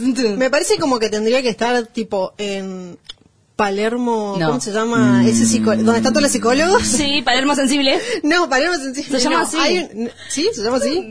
Hay una así, parte, parece, Sensible, que están todos los psicólogos. ¿Sabés que sí? Que estaba mi ex. Bueno, chicas, no nos distraigamos. Pongámosle cero a ella y ya Para él, con yo esto. nomás. Porque soy porque no quiero que gane él Sí. y porque Yo sos mi amiga, que no te doy un estuve 4 creativa. para mí. No, re te juega. Es así. Así es cualquiera. Es así. Bueno, cero mío. No, cuatro no de puedes poner cero. Sí, ¿cómo que No cero, te Si digo. se puede Era 4, una yo cinco. ya te pongo. 0 en el otro. Yo te pongo tres. Gracias, Nata. Listo. Y vamos, señores, a cerrar la vuelta con eh, banda de música de cumbia. Eh, arranca la negra, cero. Lamentablemente cero porque ¿En no. serio? Mirá no que sé. Yo tampoco puse No nada. llegué. Está. ¿No tenés? Yo sé que me tenían fe, pero es no. culpa, no llegué. porque vos hiciste muy rápido. Pensá una rápido. Eh, banda de cumbia. No, fuiste, chao, nos vemos en Júpiter. Bueno, listo. La señorita. Natacha Gravecamor, mejor conocida como Tortuga Ninja. Yo Banda de cumbia con música. Me quedé a la mitad. Es una banda de cumbia que tiene señores con camisas eh, tipo plateadas, abiertas hasta la panza. Esa es la descripción. Abiertas hasta Pelos, la panza, pelos pelo en el pecho. Sí, pelo en el pecho, pelo mojado. Listo, amo. O sea, Ay, es así. cadenas, llama- decime que tienen flor, esas flores que se ponen ¿Cadenas o no? las rosas. No, no, perdón. Tiene Vos estás hablando de Es Leo medio Mattioli y no te voy a permitir que Dan- a su Ah, memoria. es como que lo levantó todo con eso. Yo también iba a poner danza Dance. pero Dance. no me Cinco pareció. puntos. Cinco puntos. No, no. Yo por tu descripción No, nada. Es, por- es que la descripción. La descripción es lo que te levanta. te pongo cuatro, Nata. Te pongo 4 por la descripción. Bueno, Yo ni anoté voy a mis decir una puntos, ya cosa. está. Como... Como la descripción es cuando vos pones algo que es un bajón, le pones una buena descripción y ahí se Bien, aprendan de la que sabe. Señores, Listo. banda de música de cumbia con la letra de eh, Dados Blancos y Quique. No, Sí. eso está re mal porque hay una, una No, banda no, no, real no, que no, se llama no, Dados. Negros. Bueno, este es Dado Blanco, son hermanos que se separaron. Era ¿Puedo dar mi voto primero? Sí, dale. Cero. Listo, cero. Te odian. Hacemos cuatro por un cosa, lado, cinco por el otro y No, ¿cuánto dejá de mentir. Vale, Tres. Tres. Tres. Tres. O sea, un Cero, tres. cero. Camila, cierra la ronda y empezamos a sumar. Empiezan a sumar que por no la duda. tengo nada. Listo, afuera, chao. Eje cero, entonces yo tengo cero. cuatro y cuatro son ocho. Puedes más tres contarlo son mentalmente 15. porque no puedo contar sino Álvaro. Dos, tres, cuatro, son siete de vuelta acá. Y cinco, bronca me da. seis. Me llevo siete, 8, multiplico ocho, 20, nueve. raíz cuadrada. Ay, bebé, ¿cuánto te falta? Qué feo que quedaste. Che, yo tengo 19, pero perdón. Señores, esto es fase cero en donde nada Che, volverá a ser saber como yo los era. resultados. Estamos, ah, vamos a sacar los resultados. No, a mí me, a mí me cagó que no hice lo último. Qué mentirosa, Nata. Te juro, esos son Ganó. los números. Ya perdimos. No, para. A ver, Álvaro, ganado. Álvaro, no, porque le pusieron cero. Álvaro, no, no, Álvaro, Perdón, se lo merecía. qué hijo de nos. Te Señores. estoy cagando. No, Álvaro, no. 23 No, puntos no. para Álvaro, Huracán Bebé, Natacha, 23. 9. Álvaro sacó Yo 9 saqué con toda la 35. furia. 35 puntos, ¿cuánto sacaste? Pará. 19. 9 puntos. 19. Vos sacaste 3. Y la negra. Perdiste, Álvaro. No, tómatela. Álvaro. Señores, hasta aquí No. ha llegado fase cero donde nada volverá a ser como era. Gracias por haber participado Pará, en gané mi juego. No, tómatela. Gané. Ganó. Nata, ganó Nata y yo soy segunda. No, tómatela.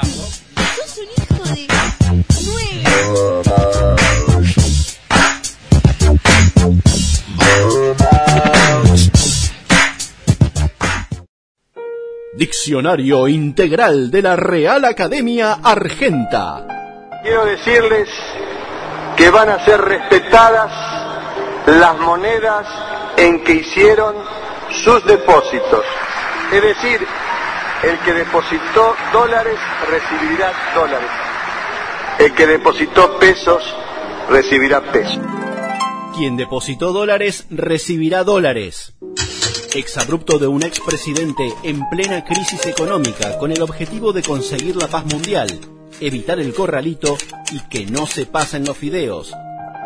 Se dice de aquella persona que resulta ser despreciable y que juega a favor del sector acomodado. Se puede encontrar sinónimos como el Sabeca de Banfield, centro cabeza y gol, y también como que se vayan todos, que no quede uno solo. Diccionario Argento, para el argentino. ¿Viste? Porque aparte de decir boludeces, también te educamos. Fase cero, sirviendo a la comunidad.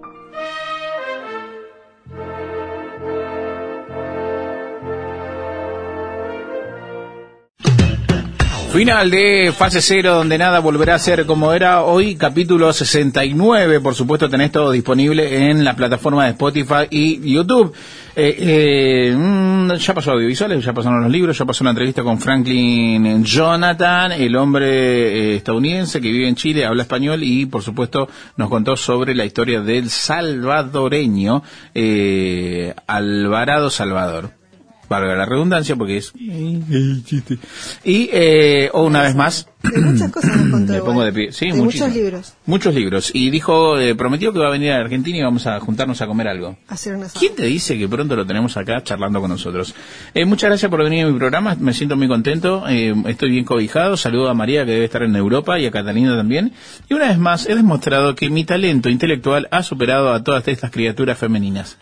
Intelectual, ni Las siquiera creativo. Que sepan Tómensela. que él perdió. Perdió. Perdió. Álvaro perdió. Y aparte, ¿qué decís? Gracias por venir a mi programa. Es nuestro programa también. Gracias a vos No por dice estar. eso. El contrato está a mi nombre, o sea, No, ¿qué contrato? qué losers se sienten, ¿no? Chao, cuídense. Bueno. chao. Chao.